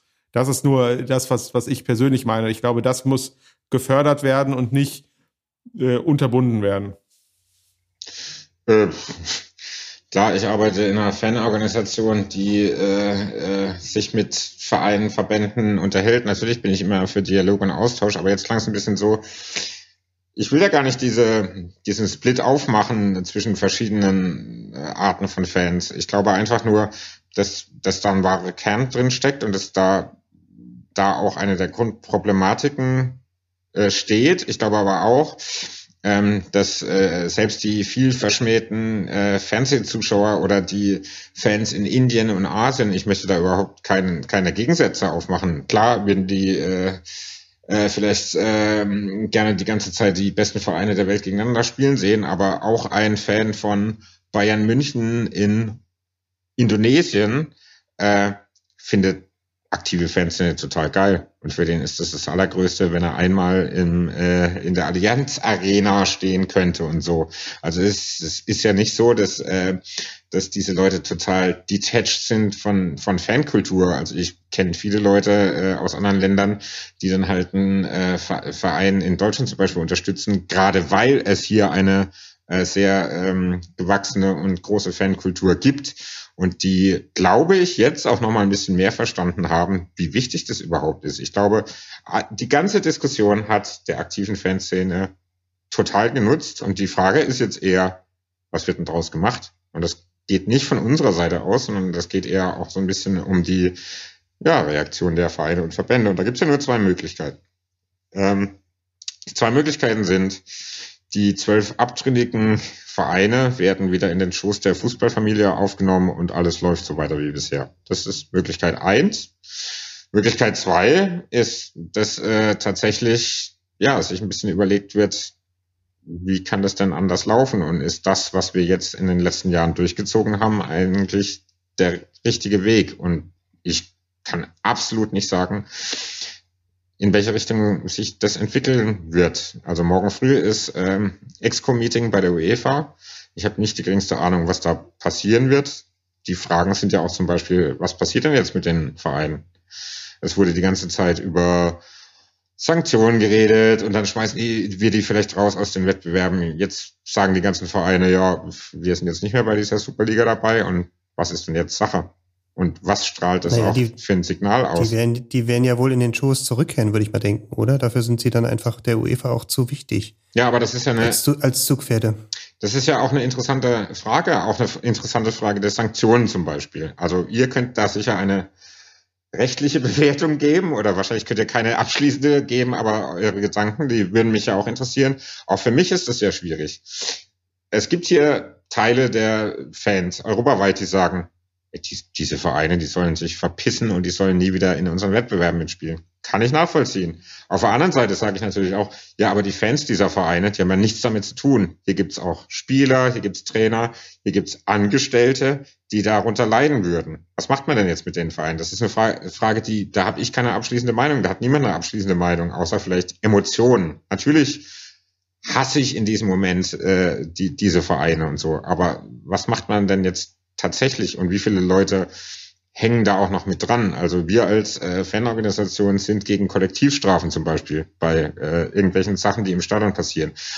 Da finde ich es natürlich auch schwierig zu sagen, ähm, es gibt jetzt solche Sanktionen, wo sowohl Spieler als auch eventuell Vereinsangestellte drunter leiden. Also was macht man da? Also meine, meine Ideen dazu sind auch schwierig, ja. Also natürlich würde ich mir dann spontan würde ich halt auch sagen, ja, dann gibt's halt individuell Strafen zu. Jemand wie Andrea Agnelli darf niemals wieder ein Amt in irgendwas im europäischen Fußball bekleiden. Sowas in der Richtung. Aber äh, ja, ich weiß nicht, wie da eure Gedanken vielleicht dazu sind, auch auf rechtlicher Na, Ebene. Nein, nicht rechtliche Ebene, aber du hast ja äh, zu Recht gesagt, der Kampf beginnt jetzt. Das war ja dein Statement irgendwie gestern gegenüber äh, dem Kicker. Und, und, und ich finde es äh, ganz, ganz passend, weil äh, letztlich ähm, bin ich dagegen, diese Vereine zu sanktionieren jetzt. Ähm, aber ähm, ich, äh, mich stört halt dieses Rosinenpicken. Wenn die, wenn die zwölf Clubs gesagt hätten, wir sind weg, wir machen unser eigenes Ding und, und, und hätten die nationalen Ligen verlassen, dann, dann fände ich das sogar gut. Dann finde ich gut, macht, macht, macht euer Ding. Und dann kann sich der europäische Fußball, der Verba Verbandsfußball überlegen, wie es weitergeht. Aber so ähm, ist halt ähm, ist völlig offen, ähm, was was jetzt was jetzt passiert und und ob es in welche Richtung die Reformen gehen können. Und was mich halt so wahnsinnig stört und womit ich überhaupt nicht klarkomme, dass ähm, dass der Fußball äh, so behandelt wird wie normales Wirtschaftsgut. Ähm, es gibt eben ähm, ja Fankultur und äh, kulturelle Güter, die außerhalb der Wirtschaft stehen. Ähm, ich habe das früher immer belächelt. Äh, mit dem Alter wird man weiser und man entwickelt sich da ein bisschen anders. Und definitiv, äh, der, der Fußball gehört jedem einzelnen Menschen auf diesem Planeten. Und in- insofern äh, finde ich dieses Melken, Melken, Melken ist der falsche Weg. Und wenn es eine, eine kleine Gruppe, die wirklich nur dieses Melken im Sinn hat und nur diese wirtschaftlichen Interessen verfolgt, dann sollen die das für sich machen und, und sich und sich ähm, abspalten, aber nicht Ja, aber was da, da widersprichst du dir ja in dem, im einen Satz selbst. Also es sind ja nicht, es sind ja nicht, es, das sind ja nur die Führungsebene, die da was macht. Der Verein muss ja abstrahieren davon. Dass du kannst jetzt nicht Verein und Fan dafür bestrafen, das was was jetzt da die momentane Gut. Führungsspitze durchsetzt. Gut, aber die, aber in, ähm, für mich sind dann in dem, Fa äh, in dem Fall ist, ist dieser Verein, der sich dafür entscheidet, eben ein Wirtschaftssubjekt, der sich dafür entscheidet, den Fußball zu nehmen, irgendwo anders hinzutragen und sein eigenes Ding zu machen. Und ähm, innerhalb von kürzester Zeit wird sich dann rausstellen, ob der mit seinen asiatischen Fernsehzuschauern erfolgreich sein wird oder nicht. Das ist dann halt ein Experiment. Aber Holger, das sind doch alles, die, die Vereine sind doch alle Wirtschafts, Wirtschaftsunternehmen. Ich habe nichts gegen Kommerzi Kommerzialisierung, aber dieses, ähm, dieses alle, diese alleinige Perspektive, ähm, was, was es sind gar keine Fernsehanstalten mehr, es ist OTT, weltweit OTT. Ähm, wir, wir haben jetzt äh, so und so viele ähm, äh, User. Äh, Apple hat viel weniger User als Real Madrid, aber ähm, Real Madrid hat viel weniger Umsätze. Das ist doch alles krank. Jetzt mal ganz ehrlich, wir reden über Fußball, wir reden über Menschen. Ja, ja, okay. Also d- keine Frage, dass es da Perversionen gibt. Ähm, aber am Ende ähm, wirst du Wirtschaft und, äh, und, und Menschen miteinander in Einklang bringen müssen. Also es muss jetzt trotzdem irgendwie ein funktionierendes, eine funktionierende wirtschaftliche Basis dafür geben, dass ein Fußball ähm, aber eben nicht nur von zwölf Clubs gespielt wird, sondern von Hunderten und Aberhunderten. Ähm, und die auch miteinander nach wie vor auch im, im sportlichen Wettbewerb interagieren können. Das verstehe ich jetzt nicht. Also ich, ich trete ja ein für den, äh, für den demokratisch organisierten Fußball. Und insofern ähm, ist mir völlig klar, es soll so viel Vereine geben, wie auch immer nur denkbar. Aber wenn zwölf eben das nicht mehr wollen, dann sollen sie ihr eigenes Ding machen. Dann haben sie aber nichts mehr mit dem europäischen Fußball zu tun. Ich, Es gibt ja auch Grauzonen dazwischen, aber Also- ich glaube, das, das, das bringt man nicht auf einen Punkt. Na, das ist ja ein bisschen eine emotionale Frage. Also jeder sagt natürlich, oder wir haben auch gesagt, ähm, ja, wenn sie das machen wollen, sollen sie sich verpissen und ihr eigenes Ding machen. Der Fußball profitiert davon. Ich persönlich dann als äh, Bundesliga-Fan finde das natürlich super, aber, und das ist da ein bisschen, wo du dir selber widersprichst, du sagst, das ist eben kein Wirtschaftsunternehmen und da hast du ja in einem gewissen Sinne recht, weil Nee, das habe ich nicht, das habe ich nicht gesagt. Okay. Das äh, sollte nicht ist- nur so ja, verstanden okay, werden. Das sollte nicht nur so verstanden werden. Okay, dann formuliere ich es anders. Ja, klar, es ist ein Wirtschaftsunternehmen, aber du betonst ja auch, und das verstehe ich total, das sehe ich ja genauso, es ist ja mehr als das. Es ist auch eine, eine, eine, eine Form von Cultural Heritage und was, was äh, Menschen bewegt und äh, wo viel Identität aufgebaut wird und so fort. Und die Leute bestrafst du dann ja mit, weil die wollen das ja eben nicht. Die Liverpool-Fans wollen ja eben nicht fünfmal in, im Jahr gegen Real spielen, sondern die wollen halt äh, auch, ja, on a, on a rainy night in Stoke heißt so schön, weißt du? Ja, aber da Das wollen aber die da, auch und- das und- ist für mich, aber das ist für mich kein Widerspruch, weil ähm, wenn, wenn es ein mitbestimmter Verein wäre, hätten die entscheiden dürfen, ob sie es wollen oder nicht. Ja, aber- Und es war eben die, bei diesem, bei diesem Besitz äh, getragenen Vereine ist es halt nicht mehr möglich. Aber das kannst du den Leuten ja auch nicht vorwerfen, dass ihr Verein Nee, nicht in ihrer nicht. Hand ist. Äh, Absolut nicht. Und deswegen fand ich, also das, das, deswegen haben sie das Einzige äh, gemacht, äh, äh, was in ihrer, äh, in ihrer Macht lag. Und äh, das war ja auch richtig. Das war ja, das war ja gut. Aber auch das zeigt halt wieder, auch am sonstigen Wirtschaftsleben ist ein Unternehmen halt auch selten in der Macht von Angestellten, nenne ich es jetzt bewusst mal, was ja hier auch Angestellte und Fans wären. Und das ist halt genau dieser Bereich, in dem wir uns bewegen. Man- Natürlich kann man sagen, es ist Wirtschaft, aber auch mehr.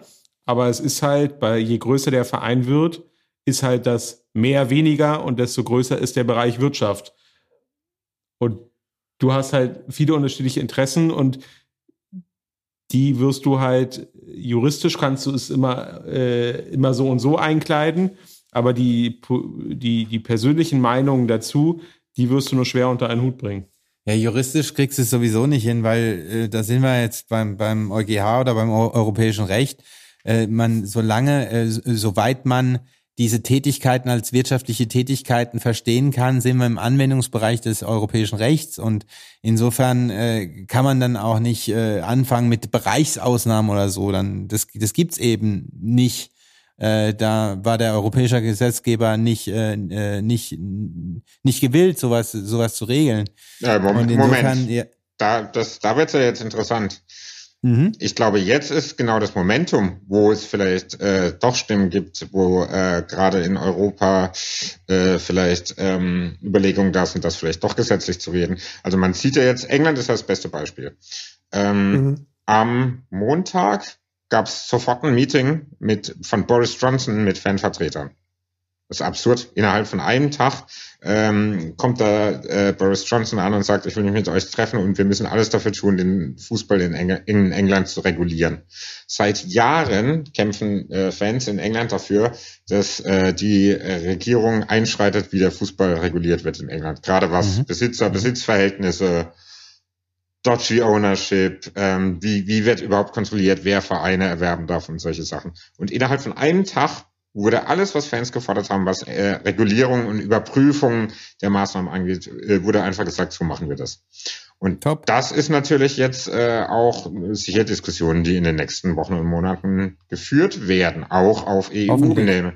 Ebene. Also so eine Sache ist ja, es gibt ja Ausnahmen im EU-Recht. Keine Ahnung, äh, es gibt, ähm, ich weiß gar nicht, wie der deutsche Begriff ist, ähm, Ordre public. kulturelle Ausnahme, Cultural Exception. Es gibt ja solche Sachen. Also warum äh, findet die Diskussion nicht statt? Ist, du, du hast gesagt, Fußball ist ein bisschen mehr. Sowas könnte man ja auch versuchen, dann tatsächlich auf EU-Ebene auch so zu verankern, dass es eben doch ein bisschen mehr ist und eben nicht so behandelt werden kann wie alle anderen Wirtschaftsunternehmen. Und ich- Also ich gebe ich geb, ich geb dir völlig recht. Ich glaube, das wäre jetzt ein Zeitpunkt, ähm, ein, ein, ein glücklicher Zeitpunkt, das anzustoßen. Ähm, oder möglicherweise entwickelt sich da äh, was. Ähm, äh, das ist ja auch äh, der Punkt gewesen, also vor, bevor es jetzt diesen großen Knall gegeben hat, und häufig muss es ja irgendwie erst immer ein, ein Chaos geben, äh, damit aus dem Chaos irgendwie Ordnung entstehen kann. Ähm, und ähm, und dass man, dass man auf EU-Ebene Regelungen äh, trifft, um diesen, diesen Fußballmarkt irgendwie zu regulieren. Die Diskussion gibt's ja schon länger. Ähm, die sind aber immer daran gescheitert, dass es zu viele unterschiedliche nationale Interessen gab. Ähm, und, und dass so- sozusagen die breite politische Basis dafür, was auf die Beine zu stellen, nicht gegeben war, unabhängig jetzt von der rein juristischen Frage, ob die EU überhaupt hier eine Gesetzgebungskompetenz hat, ähm, wo auch die Meinungen völlig auseinandergeht. Aber nehmen wir mal an, das würde man irgendwie alles noch unterbringen. Ähm, dann, äh, ja, dann müsste man irgendwie jetzt die, ähm, die, die, die Power oder die Dynamik, die das Ganze jetzt bekommen hat, mitnehmen und es und es versuchen. Und Holger, du hast es ja auch mal irgendwie, als wir gesprochen haben, so ein bisschen skizziert, wie, wie du dir sowas vorstellen könntest, wie das aussieht mit Financial Fair Play ähm, und Salary Cap und sowas allem. Ja, wobei da ist halt die Frage, ob man, äh, ob man sowas tatsächlich in in die äh, in den AEUV, äh, in den EU-Vertrag reinbekäme. Es wäre ja schon äh, damit geholfen, wenn man es äh, auf verbandsrechtlicher UEFA-Ebene äh, verbindlich festlegen könnte und dass es ähm, dort einheitlich angewendet wird. Dann äh, in den, äh, in den nationalen Verbänden. Ja, gegebenenfalls schon, wobei das Verbandsrecht eben irgendwie seine, seine, seine Kapriolen dann irgendwie widerschlägt. Ne? Also auch die UEFA ist ja jetzt nicht irgendwie der Good Guy äh, in der ganzen Geschichte und ob die jetzt irgendwie daraus gelernt haben, ähm, bin ich auch nicht so ganz sicher. Ähm, aber also eine EU-weite Regelung wäre ja, die Engländer werden wieder ausgenommen da, aber ähm, wäre vielleicht schon interessant zu diskutieren. Absolut, ähm, absolut. Und zwar, und zwar wahrscheinlich, dann ist ja immer noch die Frage, wie macht man's? Ich habe jetzt eben irgendwie Salary Cap gesagt und äh, Financial Fair Play, aber aber es wäre wohl, es, es müsste wohl so sein, dass man einfach die die finanziellen ähm, Möglichkeiten und die finanziellen Auswüchse, ähm, die der europäische Clubfußball hat, irgendwie beschränkt auf ja. einen, einen Nenner bringt. Ja. Und sei es, sei es vielleicht auch, dass, dass einfach so eine Situation wie das, dass wir hier Vereine haben wie Real oder Barcelona, die hoffnungslos verschuldet sind und eigentlich schon, schon seit Jahren ähm, am wirtschaftlichen Abgrund stehen und immer wieder durch, also vor allem auch durch Hilfe des Staates, irgendwie noch am Überleben sind, dass es sowas einfach nicht geben kann. Also dass auch der Anreiz, ähm, aufgrund wirtschaftlicher Not irgendwie so eine, so eine Superliga äh, zu machen, dass der gar nicht erst da ist. Ja, also wenn es da Konsens gibt, entweder auf Ebene der EU-Mitgliedstaaten äh, plus, plus UK oder auf Ebene der äh, UEFA-Mitgliedsverbände, dann ist da eigentlich alles denkbar. Dann ist auch denkbar, dass man das Ein-Platz-Prinzip was, was ein Ausfluss aus der Sportautonomie, äh, aus der Verfassung äh, ist und was es in, in fast allen europäischen Ländern gibt, dass man das sogar verankert, dann, dann wäre sogar eine Super League äh, von vornherein, äh, das Risiko einer Super League von vornherein ausgeschlossen, wenn es jetzt keine rein private geschlossene Veranstaltung wird, die dann auch wieder an kartellrechtliche Vorgaben sich halten mhm. muss. Aber da ist dann wirklich alles mhm. denkbar. Das ist doch ein schöner Ausblick. Ich sehe schon, ihr bewerbt äh, euch gerade, um für uns äh, pro bono äh, ein großes Konzept zu schreiben. ja, dann, wenn ich ein Sabbatical machen könnte, wäre ich da gerne bei. Sehr gut. Weil ich denke, das war tatsächlich ein ganz salomonischer äh, Abschluss, oder? Ja. Ja, vielleicht noch ähm, die Frage, an jeden äh, Teilnehmer hier, wie er jetzt die, die nächsten Tage, was er da erwartet oder was jetzt, was jetzt die, nächste, die nächsten Schritte sind, äh, wer, wer sich traut. Ähm, ja, ich traue mich mal. Ich, also ich glaube tatsächlich, um nochmal auf das äh, Bild mit dem, äh, mit dem Zurückkehren in den Schoß äh, angeht, zurückzukommen. Äh, ich glaube tatsächlich, dass es jetzt irgendwie erstmal so ein, so ein Burgfrieden geben wird. Ähm, also es wird die Champions League-Saison ähm, wahrscheinlich mit den dort teilnehmenden Vereinen zu Ende gespielt werden. Ich kann mir nicht vorstellen, dass die UEFA da jetzt ein ähm, unnötigen juristisches Fass aufmacht. Ähm, und, ähm, und natürlich wird es irgendwo so auch, ja, ähm, es werden vielleicht auch ein paar Köpfe rollen noch mehr als bisher. Ähm, also bei den, bei den Vereinen könnte ich mir vorstellen, einfach um so ein bisschen zu zeigen, wir haben jetzt auf der Führungsebene einfach auch Konsequenzen gezogen äh, von dem Verhalten. Ähm, und dann, ähm, dann wird sich zeigen, das kann ich noch nicht so klar absehen, was diese Champions League-Reform wert ist oder ob, ob auch da die Fandynamik irgendwie noch genutzt wird, um das auch nochmal in Frage zu stellen. Ähm, aber bevor diese Super League ähm, einen erneuten Anlauf nimmt, sich, sich wieder aufzustellen, glaube ich, wird noch eine ganze Zeit vergehen. Und bis dahin, glaube ich, wird es ein Zurückkehren geben zu den bisherigen Strukturen. Ja, glaube ich auch. Äh, ich, ich, ich hoffe auch, dass es über die, die, die, die Konsequenzen, die, die die Clubs selber jetzt vielleicht ziehen, um, um die Fanbase dann wieder ein bisschen zu versöhnen, trotzdem auch die, die UEFA-Taten äh, folgen lässt, ihren, ihren großspurigen Worten, dass sie da auch zumindest personelle Konsequenzen ziehen und da, da Leute dauerhaft äh, sperren für, für Ämter und, und äh, Positionen im, im internationalen Fußballbereich, dass, dass, dass man da auch ein Zeichen setzt, dass dieser Vorstoß jetzt kein Kavaliersdelikt war, sondern ein Angriff auf, auf die, die Seele des Fußballs, ähm, weil alles darüber hinaus mit Konsequenzen, ähm, glaube ich, wird, wird schwer werden im laufenden Wettbewerb und in, in, weil die sich gegenseitig so brauchen, dass, dass man da tatsächlich dem anderen jetzt äh, ohne Not nicht weiter das, das, das Messer in den Bauch haben wird. Aber ich würde es mir wünschen, dass das zumindest ein paar, paar Konsequenzen daraus äh, für die, für die Club-Eigentümer und, und Vertreter resultieren. Naja, für mich kommt viel drauf an, ja, wie, wie sind jetzt die Reaktionen? Und ich wage überhaupt keine Prognosen mehr. Es ist ja so ein bisschen die Frage, was erwarten die Fans? Jemand muss verantwortlich gemacht werden. In welchem, in welchem Rahmen auch immer. Viele Fans erwarten Sanktionen, irgendjemand, Köpfe müssen rollen, irgendwie sowas. Aber darum geht's ja überhaupt nicht. Es geht darum, ob jetzt diese harten Worte, die im Moment der Panik, Sonntagabend, Montag den ganzen Tag, Donnerstag, äh, Dienstag auf dem äh, UEFA-Kongress äh, ähm, gefallen sind, ob denen auch Taten folgen. Weil alles, was ich daraus gelesen habe, was Montag, äh, Dienstag gesagt wurde, ist, wir brauchen mehr europaweite Solidarität, äh, Fans are the hard blood of the game, äh, das Spiel ist nichts ohne Fans, wir müssen alle an einer Seite, bla bla bla. Das, die gleiche Scheiße habe ich schon immer gehört. Jetzt ist er ein bisschen tatsächlich so ein bisschen die Gretchenfrage, wie wird das jetzt auch umgesetzt? Also halten die Verbände wirklich mal kurz inne und überlegen sich, ob dieses System, was sie jetzt über die letzten Jahre aufgebaut haben, tatsächlich ein sinniges war oder, das ist natürlich auch eine Möglichkeit, ähm, tut man einfach so, als wäre nichts gewesen. Das sind wirklich die beiden Möglichkeiten, die es gibt und ich glaube, daran wird sich total viel entscheiden, was in den nächsten Tagen. Ich glaube, es ist ja auch ein bisschen eine Sache von Tagen, das hat man jetzt gesehen. Also es ist alles so schnell.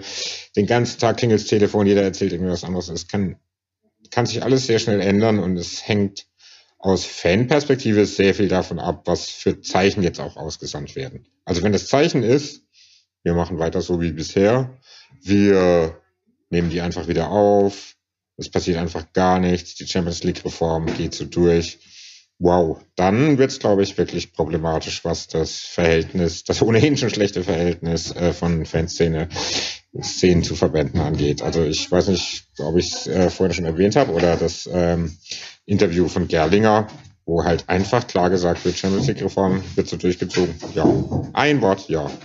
Und da merke ich dann halt nichts mehr von dem Innehalten und Solidarität und Fanmeinung einholen, sondern einfach die Gefahr ist gebannt jetzt machen wir das so, wie wir es vorher geplant haben. Und so kann es halt nicht weitergehen. Ich glaube halt, genau das wird passieren. Also meine persönliche Auffassung ist, dass äh, sich gar nichts ändern wird. Man wird die jetzt zurück äh, in den Schoß nehmen und dann geht alles weiter wie bisher und dann wird es irgendwann die Situation wiedergeben mit einem anderen Gewand, mit einem anderen Namen. Ähm, ich glaube aber nicht, dass sich wirklich was ändern wird, weil ich nicht glaube, dass die Interessen, die jetzt deutlich geworden sind, ähm, jetzt irgendwie unter einen Hut gebracht werden.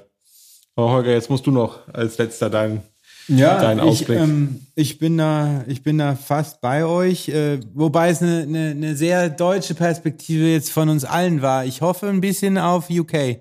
Ich hoffe da tatsächlich, dass sich, dass sich mehr bewegt aufgrund der Ereignisse der letzten Tage. Und vielleicht hat es dann auch Abstrahlungswirkung auf äh, ähm, Europa. Ähm, und ähm, mich erinnert es hier gerade ein bisschen an Beginn der Pandemie äh, und die Worte da und was dann passiert ist, nämlich auch nichts. Äh, das erinnert mich gerade hier daran. Und ähm, es ist halt so bitter, dass die Fanszenen äh, sich eigentlich gar nicht zeigen können und dürfen momentan aufgrund der pandemischen Lage. Und äh, da ist halt mein Wunsch, dass, ähm, dass wenn die, äh, wenn diese Verbote äh, vorbei sind, die, die Zeit der Verbote vorbei ist, dass dann die, die Fans auf vernünftigen Wege eine, eine Richtung gehen, die die Verantwortlichen, äh, die der die den Verantwortlichen vor Augen führt, dass es ohne sie nicht läuft. Gut. sie. Gut. Ähm, ich glaube, das, das Thema haben wir nicht abschließend behandeln können, aber ich glaube, wir haben irgendwo ähm, über wichtige Dinge gesprochen. Also ich nehme jedenfalls auch mit eine, äh, also dank dir, Andy, vor allem auch eine Sicht auf die, auf die Sicht der Fans, die ich vorher tatsächlich auch nicht so hatte ähm, oder von der ich auch nicht so, so, so genau wusste.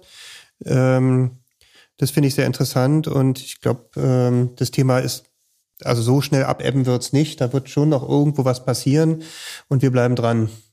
Wir bleiben Ja. dran. Vielen Dank, Andy. Jo. Äh, vielen, vielen Dank. Danke dir. Hat sehr viel Spaß gemacht. Ich mag das ja auch gerne, mich so ausführlich über die verschiedenen Facetten zu unterhalten.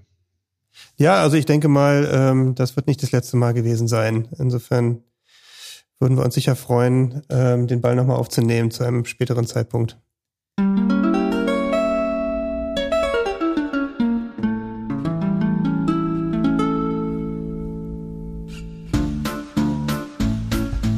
Zum Abschluss äh, danke auch an die Hörer und ähm, wir werden natürlich in den Shownotes alles Mögliche noch verlinken für euch. Und äh, wir wollten auch nochmal unsere Erreichbarkeit auf Twitter durchgeben. Äh, Andy, du bist erreichbar auf Twitter unter? Oh, keine Ahnung. Ed Martin Endemann wahrscheinlich. Ähm, ich bin F. Reinholz. R.A. Winke. Robert Golz Und der Sportanwalt. und Andy ist Endemann Martin. Danke. In einem? Dankeschön. Ah, Ja. okay. Und zusammen sind wir natürlich Liebling. Liebling, Boos. Alle, alle. Zwei, drei, vier. Liebling Busmann. Liebling. Das sind ja ganz neue Töne. Ja.